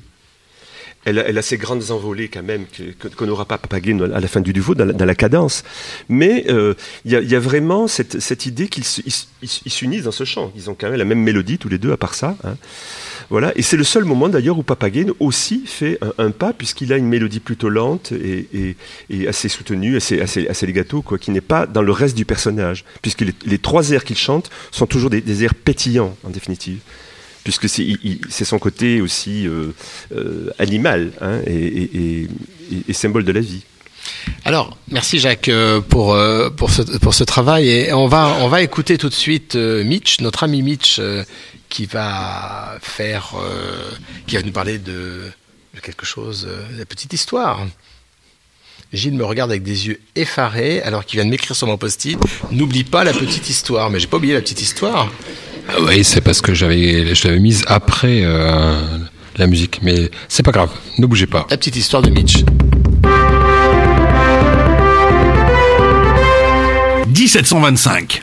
Stanislas Leczinski, roi déchu de Pologne, reçoit de Louis XV le duché de Lorraine en viager pour avoir donné sa fille en épousaille au roi. il s'installe au château de Luneville et entreprend de trouver des distractions à sa hauteur pour lui et son entourage. Il dépêche son conseiller personnel, Igor, dans la région pour lui trouver cela. Mon bon duc, j'ai ce qu'il vous faut. J'ai parcouru toutes nos terres et celles des Vosges sans m'arrêter. J'ai passé moult nuitées à écouter légendes et contes des bouseux du cru. J'ai affronté la mort sans visage. Oui, va l'essentiel, Igor. J'ai une partie de tennis avec Cyril Hanouna d'ici peu. C'est bête à dire, mais avec ces gens, il finit par m'amuser. L'ennui nous fait aimer des choses bien tristes parfois. J'ai votre solution, mon duc. Nicolas Ferry. Celui qui voulait réformer l'éducation sans avoir enseigné ailleurs que dans de grandes écoles Non, lui c'était Luc Ferry. Et celui qui aimait Brada, c'était Luc Perry. Non, là, c'est un phénomène comme rarement vu. Dans mon coin droit, vous avez Nicolas Ferry. 19 cm à la naissance pour un poids de 642 grammes. Donné pour mort et baptisé dans une assiette, tellement il était petit. Il a survécu, mais étant trop petit pour les mamelles de sa mère, il fut nourri directement au pied d'une petite chèvre durant un an. C'est le challenger de ce soir et il possède toutes les qualités requises pour devenir un bouffon officiel. Aujourd'hui âgé de 15 ans, il ne mesure que 70 cm, ce qui est moins grand que Mimimati. Voilà donc le seul, l'unique, le très grand nain du duché, Nicolas Ferry. C'est qu'il est vraiment petit ce nain. C'est le principe, mon bon duc. Ah là, vous m'impressionnez, Igor. C'est un phénomène, votre gars. À sa vue, j'en ai presque oublié les pitreries des bouffons de Hanouna. C'est bon, je le garde. Vous me ferez un paquet cadeau, c'est pour offrir. Qu'il en soit fait ainsi, mon bon duc. Il lui faut un surnom, un nom plus court. Nicolas Ferry, c'est ridicule, et puis Ferry, ce n'est pas un nom qui passera à la postérité. Vous m'avez dit qu'il avait été élevé sous une chèvre, non? Les chèvres. Ça belle Oui, ça belle, belle, belle comme le jour. Ça sonne bien. Belle, belle. C'est un mot qu'on inventerait pour elle. Déjà pris, mon duc. Le jeune page Stark m'a dit qu'il fallait faire court. Bébé, bébé. C'est bien, on comprend bien toute l'idée de chèvre avec le gamin. Ce sera bébé. C'est décidé. Et c'est comme cela que le mot bébé est entré dans la langue française. Voilà la petite histoire. Pas de micro. Mais oui, ça y est, il y a le micro. Bravo, Jacques. Eh ouais, Philippe, Eh ben, il merci, faut euh, attendre merci, le micro. pour euh, cette petite histoire qui nous tient euh, Delta en éveil, ici. en éveil. Et, et je te rappelle que les micros sont suisses. Eh ben, ils sont suisses Faut et les on, attendre. et voilà, et on salue Tintin pour cette, euh, qui nous a offert tous ces beaux Ouais. micros Oh, avec merci, beaux pieds qui tiennent bien qui Merci. fonctionnent bien. Alors, Jacques, vous vouliez top. ajouter quelque chose à propos, euh, bah, toujours du rôle de Papageno? Pas Plus généralement, non, plus généralement, ouais. En fait, c'est par rapport à un, un- c'est un commentaire par rapport à ce que vous disiez tout à l'heure sur, sur, le, sur le, le noir et le blanc, le mal, le mal et le bien. Et je, je trouve qu'il y a une chose intéressante quand même, c'est que les choses ne sont pas aussi, aussi différenciées que euh, on pourrait le croire. Euh, Je veux dire, dans, le premier degré de la maçonnerie, on nous parle du, pavé mosaïque avec une différenciation très, très nette du blanc et du noir. Euh, Monostatos, par exemple, il dit à un moment donné qu'il veut embrasser le blanc. Ce qui l'intéresse aussi, enfin, c'est ce qu'il dit, c'est dans les mots, hein, c'est un peu symbolisé, mais il, a envie d'embrasser le blanc. Et je pense que ces personnages de, de, la Reine de la Nuit et de Zarastro ne sont pas aussi tranchés que ça. Et je pense que c'est la vie. Je veux dire que le mal et le bien ne sont pas des choses extrêmement... euh, voilà, et qu'on a du mal souvent d'ailleurs à, comprendre le, euh, le positionnement à avoir. C'est toute la problématique. On a eu, on a fait une émission intéressante aussi sur les contes de fées et les différentes lectures des contes de fées où justement euh, on a une première lecture où les bons sont les bons et les méchants sont les méchants et c'est les bons qui gagnent à la fin. Euh, je veux dire, même si le petit chaperon rouge se fait embêter par le loup, à la fin quand même, elle reste le petit chaperon rouge. C'est beaucoup plus compliqué hein, dans l'opéra de Mozart. Oui, c'est- vrai que c'est plus compliqué. Il y a, par exemple aussi, moi j'étais frappé par l'histoire de la vengeance au, au fond de la Reine de la Nuit qui donne un poignard, le poignard qui est quand même euh, le symbole de la vengeance. Et, et- et- et ça aussi, est-ce que ça a un rapport euh, Avec les hauts grades. Et voilà, c'est ça. Or, ma- euh, que je sache, Mozart n'a pas été initié. Non, c'est pour ça. Donc il y y, a une symbolique qui. Ou, alors ce sont d'autres personnages qui ont, qui ont Alors- participé à l'élaboration du livret. Ni- Nico, Nicole Desgranges, quand on a préparé l'émission par téléphone, euh, euh, vous, nous, vous nous avez parlé de ce poignard et de ce, des grades de, vendan- de Ah vengeance oui, bien et non sûr. pas de vendange. Parce qu'il était dans les hauts grades. Parce qu'à l'époque, il y avait en fait les chevaliers de Saint-André. Il y avait en fait deux hauts grades, et simplement à, en Autriche, à Vienne. Et il, a, il était en fait au, au grade vert, dit grade vert. Il y a un célèbre tableau qui représente justement la loge de, de- Mozart en 1790, qui avait été peinte par un, un frère anonyme, et qui montre euh, certains frères habillés de vert, certains frères habillés de rouge, et d'autres habillés euh, noir ou blanc, etc. Et Mozart est habillé de vert, donc il était déjà dans Léograde. Et cette notion, cette notion de, de il était, est évident que la flûte chantée, quand, quand euh, la reine de la nuit donne le poignard euh, pour, se, venger, elle ne se rend pas compte qu'elle donne en même temps l'outil pour que sa fille euh, va, avec lequel sa fille va se suicider. C'est-à-dire que c'est toujours pareil, la vengeance, c'est on va trop vite. Et immédiatement, c'est là où Zarastro prend une, mesure, c'est dit Ici, il n'y a pas de vengeance. Nous sommes, il n'y a pas de vengeance. Et là, tout d'un coup, l'opéra bascule. C'est-à-dire qu'effectivement, nous passons dans un rapport de force entre les deux et autour de ce poignard, qui est bien sûr le, le- le reflet de l'épée flamboyante.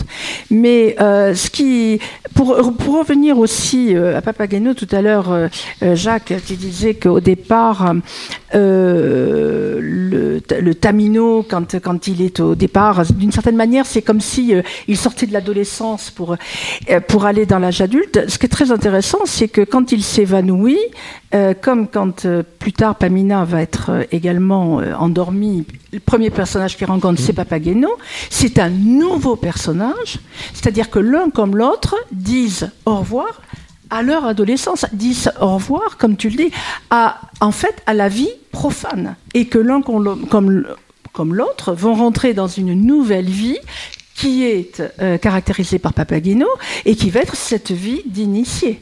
Voilà. Et c'est vrai que c'est le couple qui va donc être euh, initié. Voilà. Et c'est quelque chose d'assez intéressant dans, dans, ce, dans ce rapport à je, je, je, je sors de la vie euh, active, je sors du passé, je sors de, de, de quelque chose que. Oui, il y a un passage finalement il y a- à, il y a ce un, passage, un homme nouveau, une on- femme nouvelle qui Voilà, va, qui va voilà, presque renaître finalement. euh, C'est ça. Et comme tu dis, euh, c'est je sors de l'adolescence pour rentrer dans un nouveau monde et c'est Papageno qui le caractérise. Alors, on va, on va écouter justement ce fameux air de la nuit, fameux air de la nuit, qui est euh, l'air, euh, je crois, le plus connu de la flûte enchantée, hein, quasiment le plus connu, pour les profanes, hein, euh, pas pour les musicologues que vous êtes, euh, on est bien d'accord. Hein, on parlait pour les Ce qui est profanes. très intéressant, c'est qu'il est chanté donc par une soprane très léger. C'est quoi une soprane euh, très léger C'est quoi C'est- très très aigu en fin de compte. C'est une difficulté C'est une, épreuve c'est une, euh, c'est, oh, c'était- pas nouveau. Hein. Il y avait déjà d'autres, d'autres rôles qui, par, par des opéras Puccini, etc., qui utilisaient ce type de tessiture. Mais ce qui est très intéressant, c'est que la Reine de la Nuit est dans la tessiture la plus aiguë de votre femme, et Zarastro est dans la tessiture la plus grave de voix plus d'homme. grave, d'accord, Voilà. Où- ouais. Toujours pareil, cette notion de dualité qui est entre les deux, euh, alors que Tamino et Pamina sont soprano, ténor, euh, voilà. euh, et, et bon, On écoute la Reine de la Nuit parce qu'il y a le poignard qui n'est pas loin.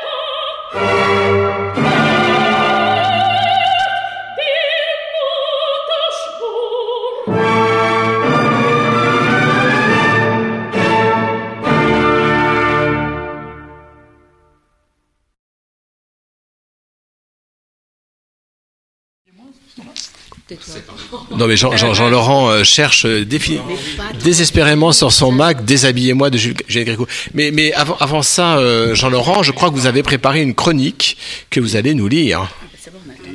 Exactement, voilà. Euh, euh, Allez-y, Jean Laurent. Vous avez la parole, mon frère. Faites donc. Ah, pardon, excusez-moi. Ah, je vais remettre le, voilà, je vais remettre le micro. La reine de la nuit et la belle de jour. Merci Gilou. Puisqu'il est question d'initiation et de symboles dans cette émission, il ne saurait être ici question d'autre chose que d'analogie. J'ai choisi comme titre de cette chronique un thème qui peut sembler particulier. La reine de la nuit et la belle de jour. Belle de jour fait évidemment référence au film de Louise Buñuel de, 19- de 1967, lui-même tiré du roman éponyme de Joseph Kessel, écrit en 1927.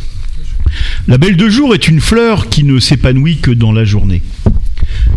Que devrait-il euh, y avoir de plus opposé à une reine de la nuit qu'une belle de jour? Perpétuel jeu entre l'ombre et la lumière, entre le bien et le mal, le laid et le beau, le permis et l'interdit, le licite et l'illicite, la divinité et le malin. La reine de la nuit devrait symboliser notre part d'ombre, la belle de jour, notre part de lumière. Et pourtant, est-ce vraiment si simple, voire si simpliste que cela?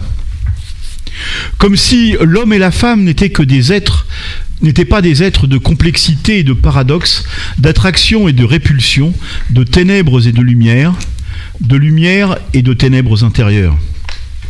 Nous savons bien, nous maçonnes et maçons, que si nous sommes maître Hiram, nous n'en sommes pas moins également les trois mauvais compagnons.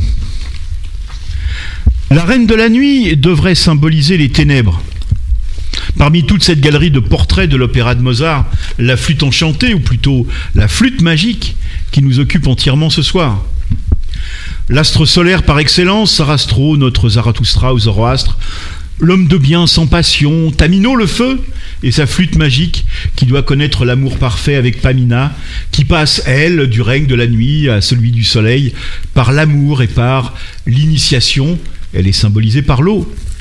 Papageno et Papagena, qui nous ressemblent tellement à nous, l'humanité ordinaire, donc symbolisée par l'air. Et notre reine de la nuit, majestueuse, le vrai grand symbole lunaire, mais qui pourtant symbolise aussi la lutte contre la domination des hommes. Comme Barbara ou Juliette Gréco, qui vient de disparaître il y a quelques jours, aurait fait de merveilleuses, d'incroyables reines de la nuit. Et Garance, jouée par la sublime Arletty dans Les Visiteurs du Soir. D'ailleurs, ne le furent-elles pas au fond Femmes libres et aimées, libres et libres contre la loi des hommes, libres et belles, libres et majestueuses. Je n'ai pas la vertu des femmes de marin, chante Barbara, dans Quand reviendras-tu Ces longues silhouettes brunes, cette dame brune, chantée par Moustaki. Et puis par contraste, il y a la belle de jour, Séverine Cerisy, interprétée par la magnifique Catherine Deneuve dans le film de Buñuel. Cette silhouette blonde et solaire, aux yeux qui symbolisent la pureté, gardienne de la morale bourgeoise, ou du moins de la morale établie, épouse fidèle d'un mari charmant, le docteur Pierre Cerisy, interprété par le très beau Jean Sorel. Bref, on lui donnerait le bon Dieu sans confession. On pense évidemment aux héroïnes d'Hitchcock, mais aussi à la belle Ariane de son Seigneur Solal, à Iseut, à la Béatrice de Dante. Et pourtant, si elle est nommée Belle de jour, c'est parce que de 14h à 17h, et de 14h à 17h uniquement, la belle Séverine va se livrer à la prostitution, non pas par besoin, son beau mari médecin a beaucoup d'argent, mais par envie, par passion du sexe pour le sexe, dans la maison de Madame Anaïs, jouée par la géniale Geneviève Page. Histoire amorale s'il en est, et surtout en cette période actuelle, justement, de retour à l'ordre moral. Voici donc deux rôles à contre-emploi. Car la reine de la nuit s'élève des ténèbres vers la lumière et la liberté, et la belle du jour vers les ténèbres et la soumission. Ces chemins sont-ils pourtant réellement si différents? Les latins avaient trouvé des expressions pour cela. Tout ce qui était montré, mis en lumière et joué comme sur une scène de théâtre, il l'appelait le scénum. Et ce qui devait rester caché dans l'ombre, dans l'obscurité, dans le domaine de l'intime, il l'appelait l'obscénum, qui a donné obscène. Eh bien, en nos jours de transparence, on veut tout savoir sur tout et surtout sur ce qui ne nous regarde pas. Eh bien, nous voulons mettre en lumière ce qui devrait rester dans l'ombre, de l'ordre de l'intime. Et comme nous voulons cacher la mort ou les mauvaises odeurs, nous voulons aussi refouler notre côté obscur, le côté obscur de la force, qui nous constitue pourtant tout autant que la lumière. Où donc luirait la lumière s'il n'y avait pas les ténèbres? Car nous sommes toutes et tous à la fois belles de jour et reines de la nuit, avec autant de complexité, et c'est bien là le rôle de la symbolique et de l'initiation, de nous faire devenir ce que nous sommes vraiment. Deviens ce que tu es, vis ce que tu as à vivre, dans la liberté, la ferveur et la joie, en sagesse mais aussi en force et en beauté, et de ne rien renier de nos parts d'ombre, ni de nos parts de lumière. Car les ténèbres peuvent nous encourager à nous élever vers la lumière, comme la reine de la nuit, et la lumière à nous plonger vers nos ténèbres intérieures, comme la belle de jour.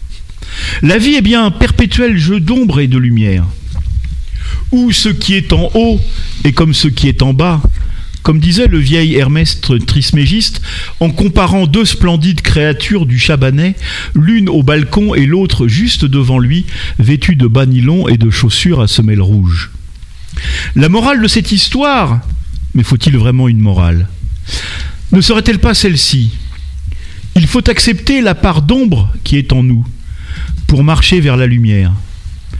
Sinon, le chemin initiatique risque bien de ne nous mener nulle part. Déshabillez-moi. Déshabillez-moi. Oui, mais pas tout de suite.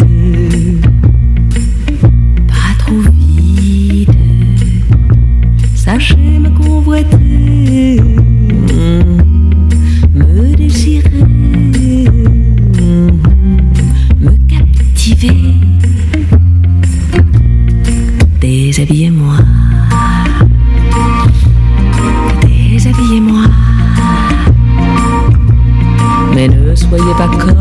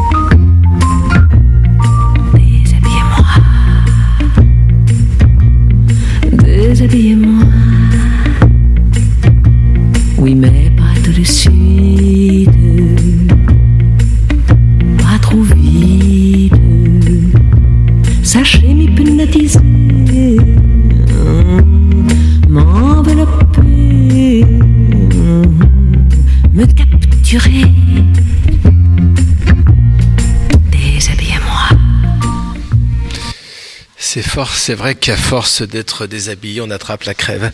Alors, euh, Nicole, euh, vous êtes arrivé avec deux CD, plein de musique. Alors évidemment, malheureusement, on n'aura pas le temps de tout passer, mais il y en a au moins une que vous m'avez dit en arrivant, il faut qu'on le passe parce que on va. Euh, je vous laisse la parole. Oui.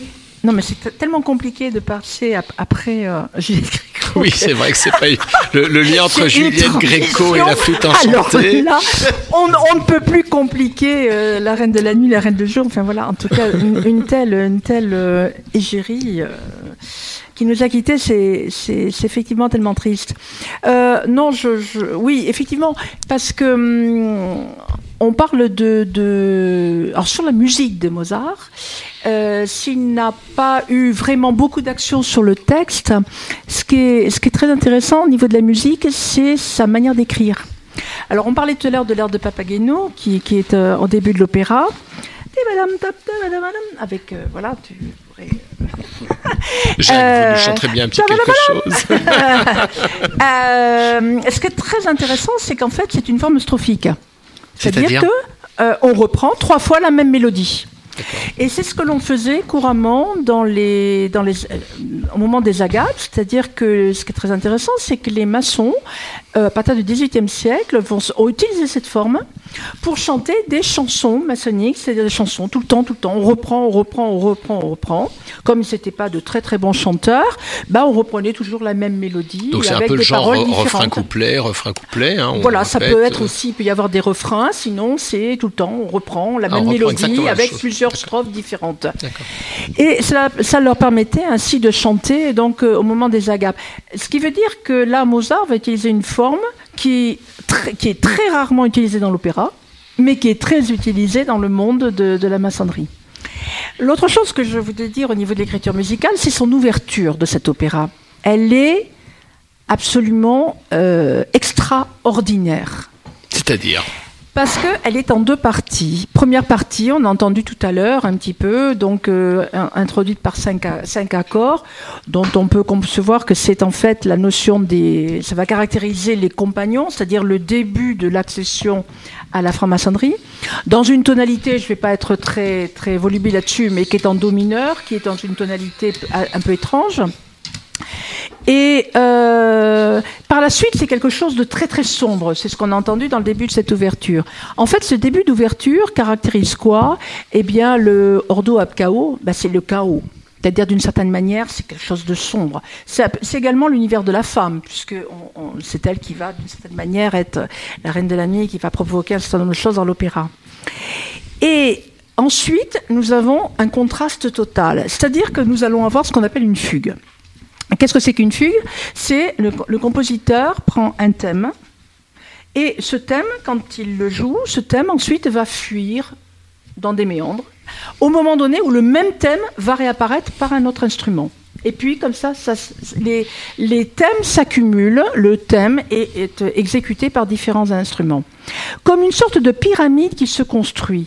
C'est la forme la plus construite de l'histoire de la musique. C'est Bach, si je ne me trompe pas. Oui, bien sûr, mais c'est le seul opéra de l'histoire de la musique qui va utiliser cette forme musicale dans une ouverture. C'est-à-dire qu'après la notion du chaos, nous avons la notion d'ordre. D'architecture. Cette notion ordre, c'est la notion de la pyramide qui se construit, c'est une notion d'architecture qui se met en place. Fugue qui va être interrompue par les trois fameux trois accords, trois fois trois accords, que l'on connaît bien. Maintenant, donc, c'est extraordinaire, parce que c'est le seul opéra qui utilise cette forme et qui montre à quel point, après le chaos, succède l'ordre. Mais alors là où ça devient un petit peu étrange, c'est que Mozart, eh bien, il n'a pas écrit ce thème. Ah, je voulais vous faire coquin, entendre l'original. Et c'est en cela, si nous pouvons entendre le début de l'original.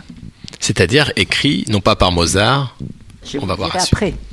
Bah moi je travaille, euh, je tracte. euh, et- Pour une pièce en particulier Ouais, pour, Un euh, théâtre Pour euh, J'arriverai par l'ascenseur de 22h43, chronique d'un fan de Hubert Félix Stephen. Là, on entend des trucs incroyables. Je sais pas, c'est pas ça, non Il y a quelqu'un qui arrive par le train. On devrait entendre du piano. 45. Tu peux le repasser, s'il te plaît? Le début, tu sais, chez nous, il y a un début. Est-ce qu'on peut repasser le début D'accord. C'est une sonate, hein?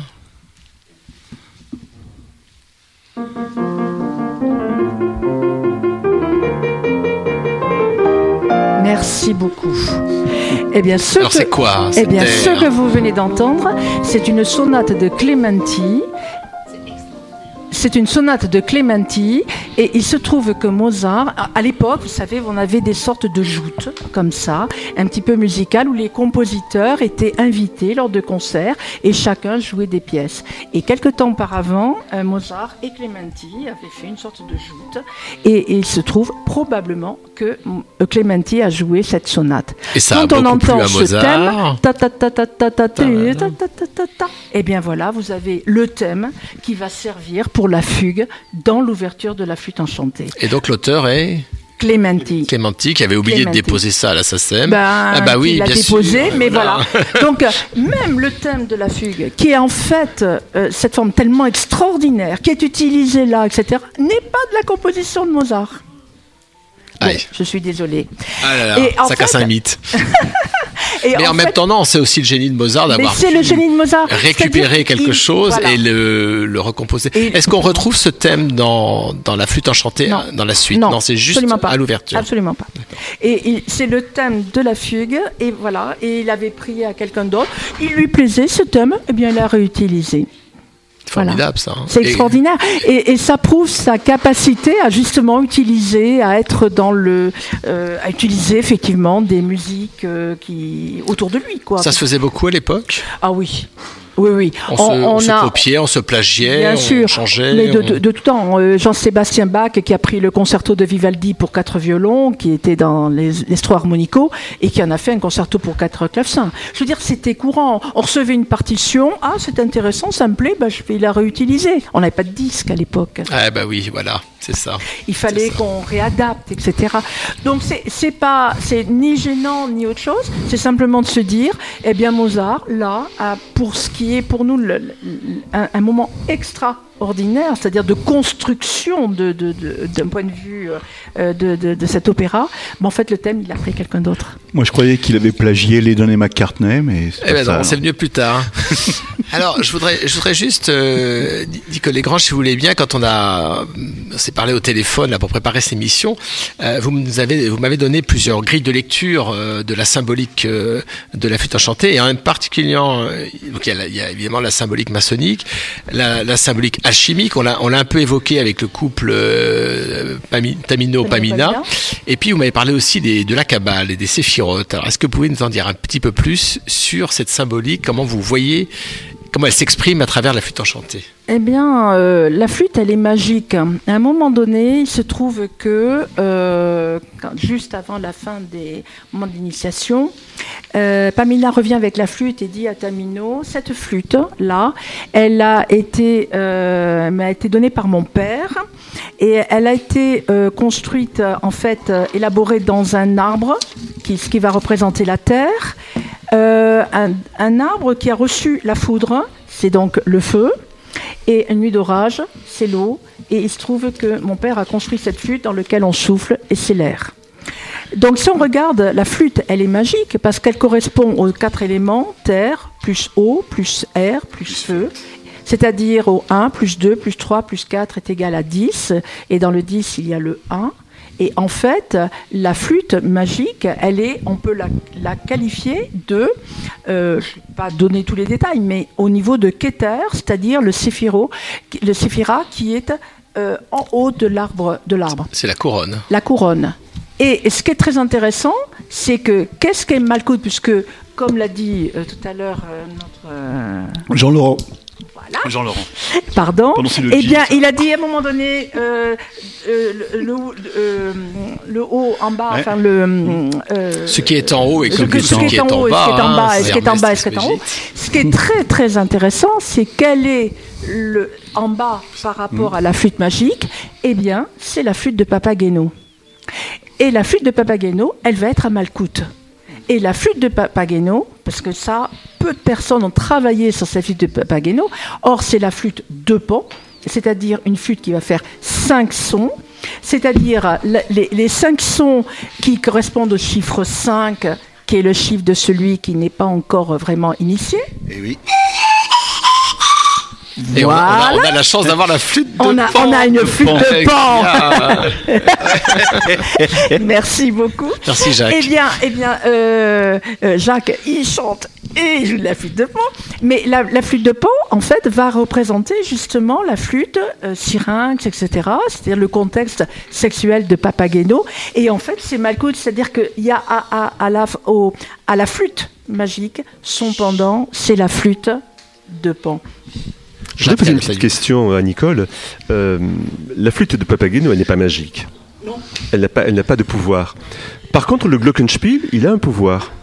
Pourquoi? Ça, c'est le petit jeu de clochette, hein, c'est ça. C'est le petit jeu de clochette que l'on va donner, euh, pas que les reines de la Ouais. nuit vont donner justement, mais en fait c'est un petit jeu de clochette qui représente l'innocence et l'enfance. Voilà, c'est toujours pareil. Parsifal D'une certaine manière, et en fait ça, ça permet à, à Papageno de rester dans le chiffre 3, c'est-à-dire dans l'enfance, dans le monde de l'enfance, c'est-à-dire de celui qui, ne peut pas être initié, c'est le monde du- du- des, des servants. Et en fait, c'est le. Alors, par la flûte de Pan, il est le pendant de Tamino. C'est le personnage qui. Pardon? C'est c'est le, c'est lui, lui qui, qui lance toute l'initiation, etc. Donc sa flûte de pan est capitale. Mais en revanche, pour lui-même, pour son, sa- sa- ce- son propre trajet dans la flûte enchantée, c'est grâce au Glockenspiel qui, que ça lui permet justement, instrument magique là, qui lui permet justement de pouvoir à certains moments, à deux moments particuliers, voilà. Alors oui, il y, a il y a un passage qui est assez surprenant dans la flûte enchantée, c'est le passage des animaux sauvages qui sont Alors ça c'est très flûte. intéressant parce que Alors est-ce que un- c'est un, un Alors, artifice de dans- scène pour... euh, Dans, dans le Sétos, roi d'Égypte, euh, Sétos est initié. Et dans le passage qui suit, euh, il y a Orphée. Et Orphée loupe l'initiation. Et on dit que Orphée, euh, avec sa lyre, va constamment essayer d'endormir les, les- les animaux, etc., pour passer le Styx. Et en fait, la lyre d'Orphée, c'est l'origine de la musique lyrique. D'accord. Et il loupe l'i- l'initiation. Et en fait, la, flûte, là, euh, lui permet en fait d'endormir les animaux, c'est-à-dire d'avoir cette notion de magie justement sur les, et c'est grâce à, à- ce passage-là que tout d'un coup euh, Tamino se rend compte de la magie qui découle de la flûte de la flûte enchantée. Je voudrais simplement vous lire un extrait euh, du Sétos, roi d'Égypte, je vous rappelle, il est de 1731, qui indique Quiconque fera cette route seul et sans regarder derrière lui sera purifié par le feu, par l'eau et par l'air, et s'il faut vaincre la frayeur de la mort, il sortira du sein de la terre, il reverra la lumière et il aura droit de préparer son âme à la révélation des mystères de la grande déesse Isis. C'est exactement, parce que c'est traduit de ce texte-là, ce que chantent les deux hommes armés juste avant l'initiation de Tamino et Pamina. C'est l'exacte traduction de ça. Et euh, pour terminer, un autre texte tiré également de, du Sétos roi d'Égypte, hein, j'ai toujours l'ouvrage de 1731 entre les mains. Isis, aux grandes déesses des Égyptiens, donnez votre esprit au nouveau serviteur qui a surmonté tant de périls et de travaux pour se présenter à vous. Rendez-le victorieux même dans les épreuves de son âme, en le rendant docile à vos lois, afin qu'il mérite d'être admis à vos mystères. C'est exactement ce que va chanter Zarastro et les prêtres au début du deuxième acte, ce qui prouve l'importance de cet ouvrage qui est traduit en allemand, qui donne toutes les clés de la flûte enchantée. Absolument. Et ça me fait penser aux Écritures, parce que qui sera purifié par l'air, par l'eau et par le feu Moi. ça, ça n'est rien d'autre que euh, un, un des psaumes de l'Ancien Testament qu'a repris d'ailleurs Léonard Cohen, d'a- d'ailleurs dans son chant euh, euh, Who will be purified by the water, by etc. Et c'est c'est assez extraordinaire. Ça montre bien que l'initiation, ça n'est rien d'autre qu'un qu'un retour à la création initiale. Et tout est là. Et on va écouter Igor Selector. Mais avant, je crois qu'on a. Les chroniques de Igor Selector Les chroniques qui décoiffent les morts Il a son jingle, il a son jingle à lui, il est content, il est Ah, ravi. ils sont jaloux les autres. Ah, est comment, on est grave jaloux là Igor, vous avez la parole. Voilà que j'ai un jingle en fait. est- ce qui était en soi inattendu pour faire une, euh, une chronique improvisée puisque c'est c'est le comment c'est le mode de la chronique. Je fais une reprise de les de, de l'émission. Alors C'est le bizutage, hein. quand on arrive dans 1, 2, 3 Exact- soleil, on fait les chroniques euh, Voilà. improvisées. Et, et- et tout d'abord, je vous. Comment ça, je n'ai pas écouté? Alors, tout d'abord, je, vous- je voudrais je vous- venir remercier nos, nos, nos invités qui m'ont expliqué une œuvre avec laquelle j'ai été initié, non pas euh, en quelque sorte à la vie parce que il se trouve que euh, quand ma mère était enceinte de moi, puis après, elle m'a passé la flûte enchantée quasiment en boucle. Donc en fait, j'écoutais cette musique comme sans la comprendre, sans même l'un. Voilà, c'est un, c'est un. Neuf mois de la flûte enchantée. Je, comprends sortir. mieux. Je comprends mieux beaucoup de choses. Voilà ce que ça donne. Elle s'est, elle s'est littéralement infiltrée en moi et il se trouve que effectivement il y a deux trois jours avant l'émission, je me, je me rappelais avoir quasiment appris euh, à lire, non pas avec le livret, mais avec le livret mis en bande dessinée. En fait, j'ai, des, des sortes d'images comme ça, de, de, grandes lumières, de, toutes les, les, les épreuves. Voilà. Et en, en écoutant l'émission, je me dis, est-ce qu'une finalement, parce que c'est comme pour moi la, la grande question, est-ce qu'une musique peut être initiatique sans qu'on ait le livret, sans qu'on ait les symboles, sans qu'on ait, sans que l'on ait l'histoire? Autrement dit, est-ce que l'on peut être initié juste par la présence même de la musique? Qui, pour paraphraser et pour plagier euh, littéralement euh, Jean Kelevitch, fait partie des expériences ineffables de la vie, celles qu'on ne peut pas mettre en parole.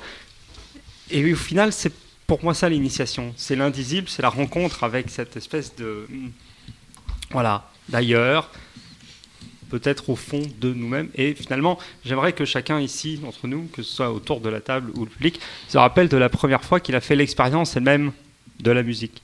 Quelle que soit cette musique. Ça peut être la flûte enchantée, mais après, je ne pense pas que toutes les musiques soient initiatiques.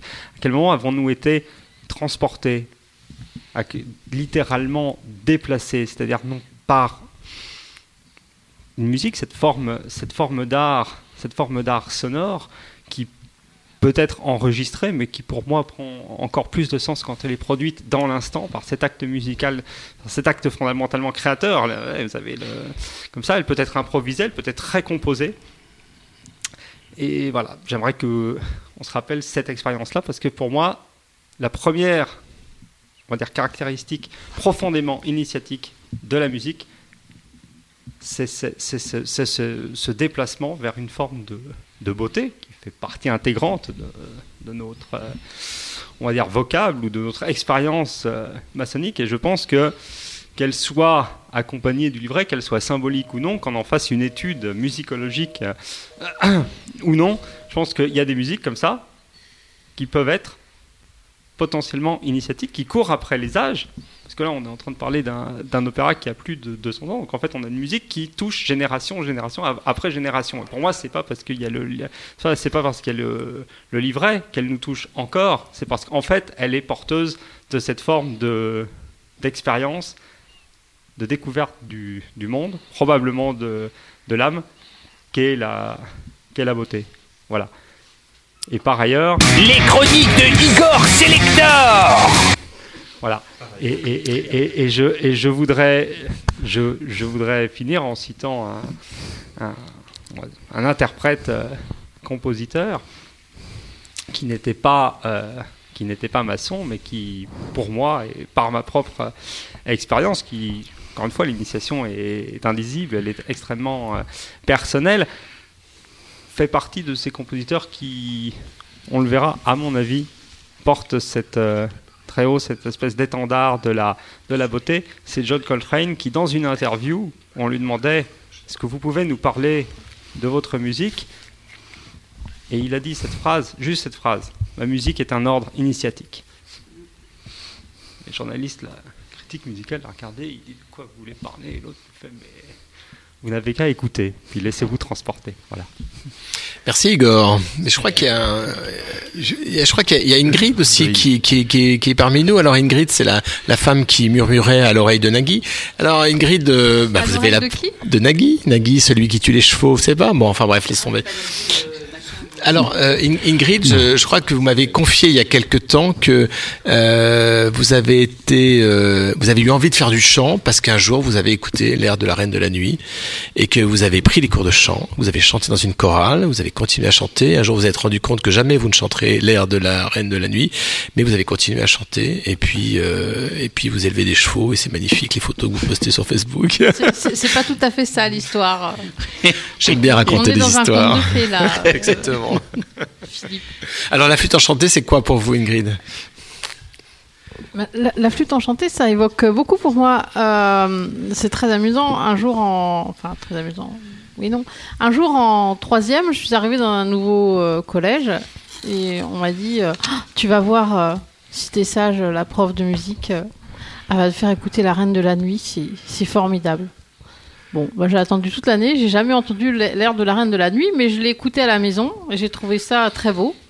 Et euh, je faisais déjà du chant choral et ma prof de musique m'a embarqué euh, aussi dans une aventure de cours de chant lyrique au conservatoire avec elle et euh, où j'ai suivi les cours de chant lyrique pendant deux ans. Et dans le dans le mon rêve, c'était d'interpréter un jour la, Re- la Reine de la Nuit. Ce que j'ai jamais fait, j'ai arrêté le, chant lyrique j'ai continué le cheval.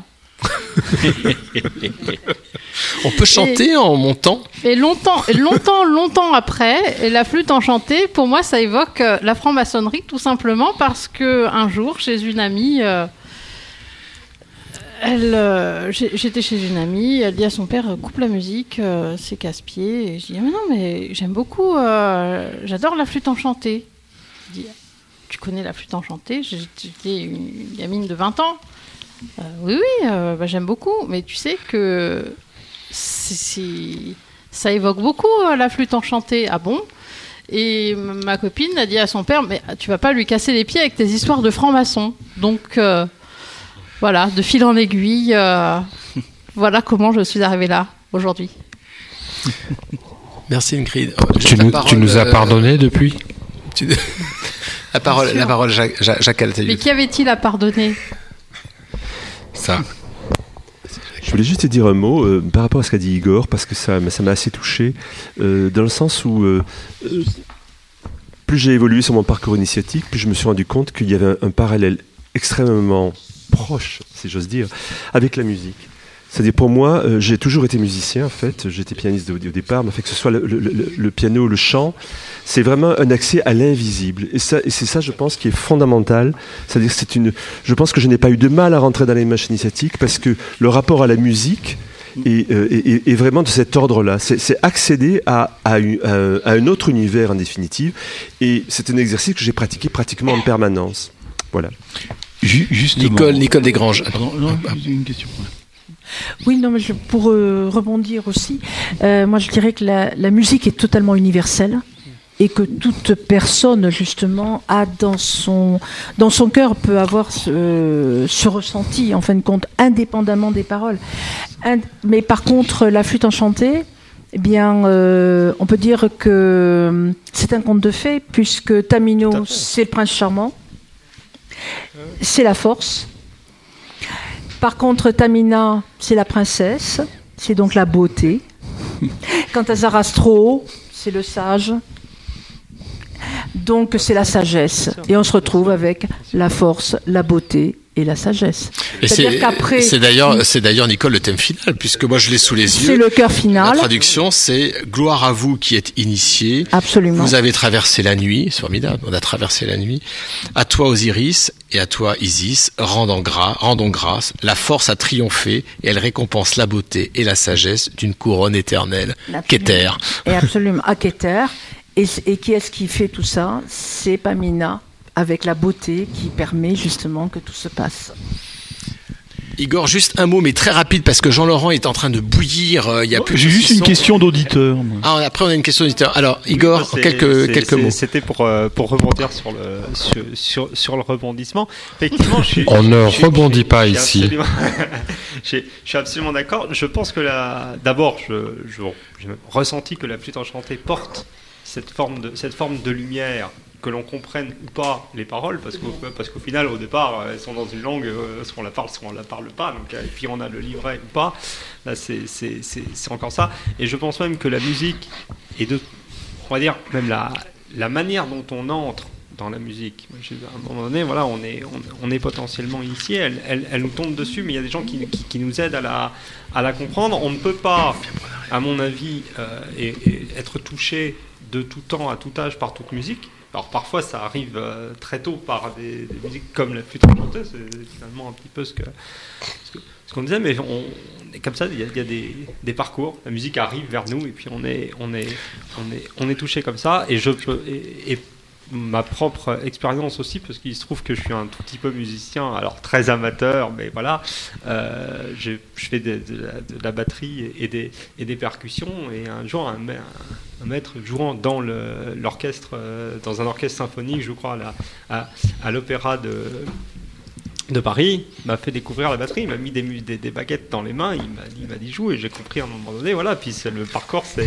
Puis après je suis rentré au conservatoire comme ça, alors que ma mère voulait que je fasse du piano et tout, ça ça a jamais pris, alors qu'en fait quelqu'un me dit ok, ça c'est. Et puis on, on, on- ressent ça, il y a une forme de transmission. Les baguettes m'ont été transmises par, euh, par, un, par un percussionniste, en l'occurrence classique, moi je suis allé vers d'autres vers d'autres sphères.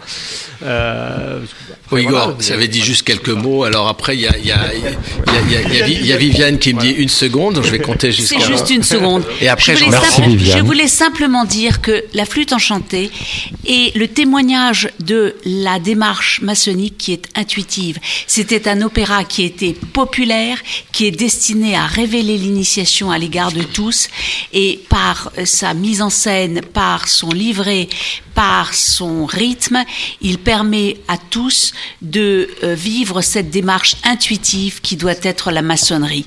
Voilà, qui n'est pas une démarche savante, qui est une démarche du cœur, une démarche, une démarche intuitive. C'est tout ce que je voulais dire. C'est Oui, beaucoup, euh, Philippe, avant de passer la parole à, à qui de droit, j'ai re- j'ai c'est une retrouvé la. démarche intuitive euh, qui, qui, pour révéler une initiation, sauf, sauf qu'à l'époque, il n'y avait pas les épreuves.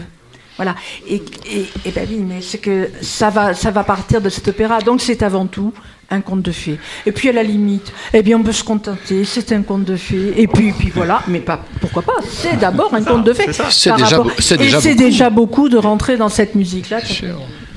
Jean-Laurent, j'ai- on, j'ai va une ter- on va- question. on va terminer avec une l'intervention question. de Jean-Laurent. Et je crois que vous avez des livres à nous, nous Alors, proposer oui. à la lecture. Est-ce que, je- est-ce que je peux poser une question d'auditeur à, à nos invités? Allez, Tout à fait. question. Une question d'auditeur, parce que c'est vrai que euh, Mo- Mozart disait, quand on lui disait quelle est votre plus belle récompense, quelle, musique voulez-vous écrire, il disait euh, c'est une, musique qui peut être sifflée par les cochers. Ça, parce que c'est ça qu'il voulait faire. Et, et- et, euh, alors, en ce qui concerne la flûte enchantée, en ce qui concerne la flûte enchantée, est-ce que vous, vous avez une ou deux versions? C'est une question qui nous est posée par euh, une auditrice et un auditeur. Est-ce que vous avez une ou deux versions qu'on peut trouver facilement, qui sont peut-être les plus initiatiques et que vous pouvez nous conseiller ou leur conseiller? Rapide. Après, je parle de bouquins. Moi, je connaissais une version avec Herman Price et Karl Böhm, qui était Ouais. une très belle version. Mais je- j'aurais envie de dire aussi, si on a envie d'écouter une reine de la nuit, qui a la voix du rôle tel qu'il devrait être chanté, ce qui n'est rarement le cas, c'est Eda Moser, qu'il a enregistré, qui était vraiment un coloratur dramatique, Mhm. c'est-à-dire une voix à la fois qui avait l'aigu, mais qui avait du corps aussi. C'est-à-dire D'accord. vraiment d'une voix Mhm. euh, assez, assez Tu, large. tu peux nous, est nous redonner le nom, Jacques Redonnez le. Eda Moser. D'accord. Quoi? Jean-Laurent, Alors, oui, vous aviez quelques livres à nous Alors- conseiller.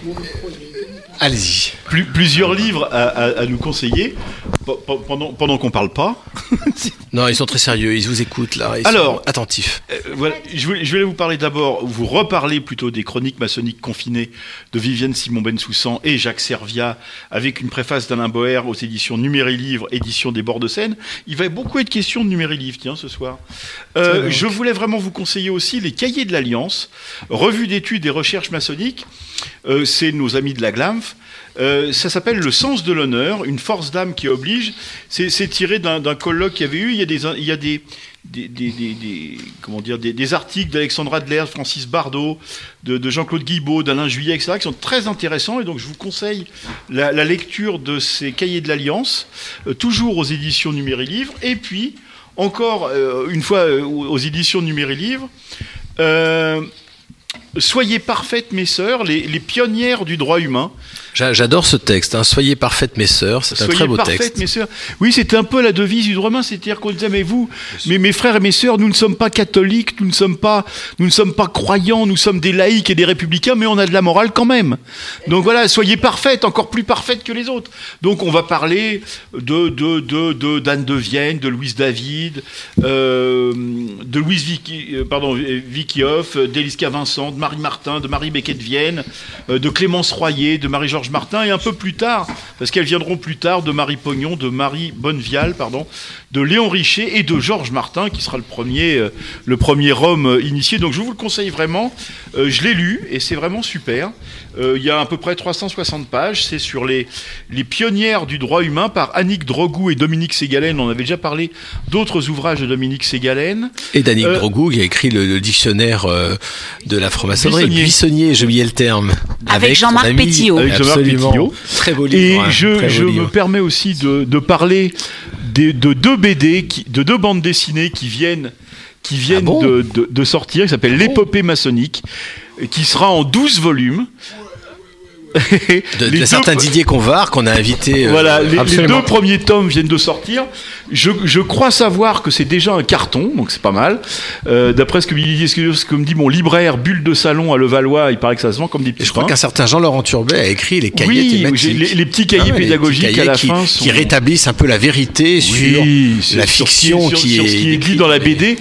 Mais euh, C'est- pas, pas d'ailleurs l'opinion de tout le monde. hein. J'ai vu que dans certaines obédiences, il y en a qui, euh, qui n'étaient pas d'accord avec euh, ce que tu avais écrit. Mais c'est très bien, il faut, faut pas être d'accord. Il n'y a pas, il y a pas une vérité unique. Je te donnerai les noms comme on avait prévu à- après l'émission. Alors, et, euh, et en tous les cas, voilà, c'est c'est 12 BD qui vont faire l'épopée maçonnique. Les deux premiers tomes sont parus. Et Chez le, Glénat. le prochain ch- aux éditions, éditions Glénat. Glénat. Voilà. Alors, on arrive, euh, on arrive au terme, on arrive au terme de notre émission, et je tiens d'abord à remercier euh, euh, Nicole Desgranges et, et Jacques euh, Jacques pour pour votre participation à cette émission. Et on, on salue au, au passage, on salue Pierre de Pierre Sainte Victoire qui est euh, qui vient de m'envoyer un message. Apparemment, euh, son souci familial est pas trop grave. hein. En tout cas, on le salue et et voilà, on, on le salue. Alors, je voudrais juste terminer. On va, ah, Nicole me, me fait signe qu'elle veut ajouter juste quelques mots. euh, Juste une petite chose, euh, je suis ravie que Dominique Ségalen soit citée parce que c'est une sœur avec laquelle je travaille beaucoup et que, Bah oui. que j'adore vraiment. Euh, je voulais dire que euh, Francis Bardot, enfin que on- il va y avoir le montage d'une flûte enchantée avec euh, des interprètes euh, qui sont presque tous euh, jeunes maçons, etc. Et qui va se faire donc au mois de novembre et qui, ben, vu le contexte actuel, malheureusement, il devait y avoir une mise en scène, etc., etc. Bref, tout ça est reporté un peu l'année prochaine. Mais bref, c'est quelque chose qui qui va se faire et euh, avec Roger Daché, nous a- nous allons réaliser un certain nombre de conférences en prélude à cette exécution de cette suite enchantée. Et elle est, elle est prévue où Le Valois-Perret. À Levallois-Perret. Ah, euh, Roger Daché, que Et nous avons Francis d'ailleurs- Bardot était chef de chœur euh, à, Levallois-Perret. Et c'était pour fêter les 50 ans de son cœur que justement il avait, il a monté ce projet, mais malheureusement euh, ça va se faire. Ça, On- ça il va faut- se faire. ça va se faire. On ne sait pas quand, mais ça va se faire. Roger Daché, que nous avons d'ailleurs interviewé sur euh, Radio Delta sujet, hein, au début de l'été. sujet, puisqu'il a écrit tout un livre avec sujet. euh, Alain Boer sur le coronavirus. Absolument. Et, et il va essayer. Enfin, euh, nous allons refaire un livre sur la flûte enchantée, dont il va justement travailler sur le contexte Alors, de- juste, historique juste Nicole, je vais, je vais dévoiler ce que vous m'avez dit au téléphone, c'est que vous travaillez depuis à peu près une dizaine d'années sur un ouvrage sur la flûte enchantée, Schikaneder et Mozart. Franchement, nous, on l'attend cet ouvrage. Alors, faut se mettre au boulot, faut se mettre au boulot, il faut l'ouvrir, hein, il faut, il faut, il faut le faire parce que, parce que tout ce que vous nous avez dit là, ça nous donne envie d'avoir ce livre entre les mains et de découvrir toutes ces, toute la richesse de la flûte enchantée, toutes ces grilles de lecture en fait que nous avez données. Philippe, avant, avant que tu ne termines l'émission, je voudrais juste rappeler, c'est pas la peine de faire la grimace, on ne voit pas à la radio. Je voulais juste, juste rappeler, parce qu'on a parlé beaucoup de Mozart, de la flûte enchantée, qu'il y a quelques mois, alors je me rappelle plus quand exactement, nous avions reçu, euh, à, l'époque c'était à la, Grande Loge de France, salon numéro 4, pour une émission sur la musique et l'harmonie, nous avions reçu Oswald Salaberger, ancien chef d'orchestre de l'Opéra de Rouen et violoniste incomparable, qui euh, qui est qui est un qui est un historien euh, musique musicologue, enfin euh, comment on dit, violoniste de la de Mozart et qui nous avait parlé à l'époque de la flûte enchantée. Donc euh, À je, réécouter, je, donc, en podcast, je- hein. voilà, j'encourage nos auditeurs à vous à se référer sur cette émission où il À avait écouter. sorti son violon d'ailleurs. Et c'était un duo avec euh, avec euh, Marc Marc Henry. Henry euh, entre danse et musique. C'était assez extraordinaire la rencontre. Il y a une page sur Facebook qui est extraordinaire d'ailleurs. Alors, je, je suis sûr que nos auditeurs, euh, comme je disais au début, nos auditeurs de ce soir, 25 septembre 2020, doivent se mettre un peu dans la peau des spectateurs du 17 septembre euh, 1791. Parce que eux, ils ne savaient pas en fait qu'ils venaient de vivre un moment historique. Ils venaient juste d'assister à, un- opéra qui leur a plu. Ils ont certainement applaudi. Mozart était satisfait. Et la flûte enchantée fut un triomphe, un triomphe immédiat.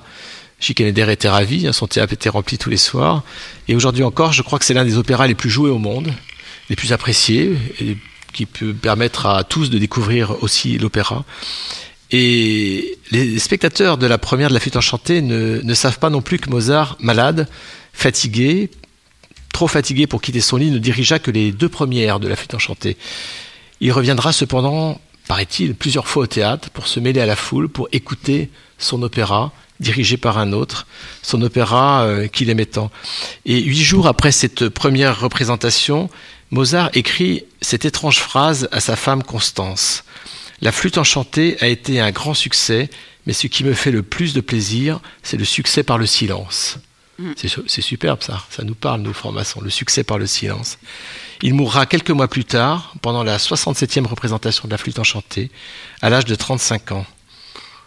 Mais ce que ne savent pas non plus les spectateurs des représentations qui ont suivi la première, c'est que jusqu'au bout, Mozart, de son lit, suivait en pensée toutes les représentations en se disant à lui-même Maintenant, c'est l'heure de l'ère de la, reine de la nuit.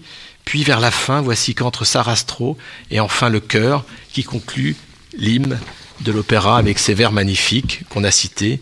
Gloire à vous qui êtes initiés, vous avez traversé la nuit, à toi Osiris, à toi Isis, rendons grâce, la force a triomphé, elle récompense la beauté et la sagesse d'une couronne éternelle.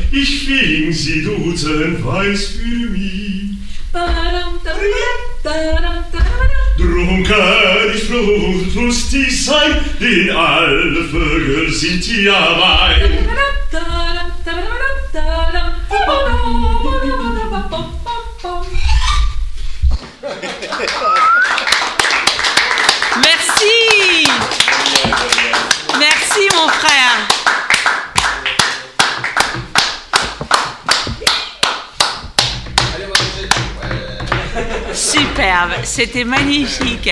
Vous avez, tu as une voix exceptionnelle. T'as une voix de chanteur Pour profiter pleinement de toutes nos émissions, pensez à vous abonner. Suivez les liens en bas de page de nos émissions et profitez de l'intégralité de la radio quand vous le voulez et où vous le souhaitez. Gratuitement et en exclusivité. De la radio, de la TV, des podcasts, c'est Radio Delta.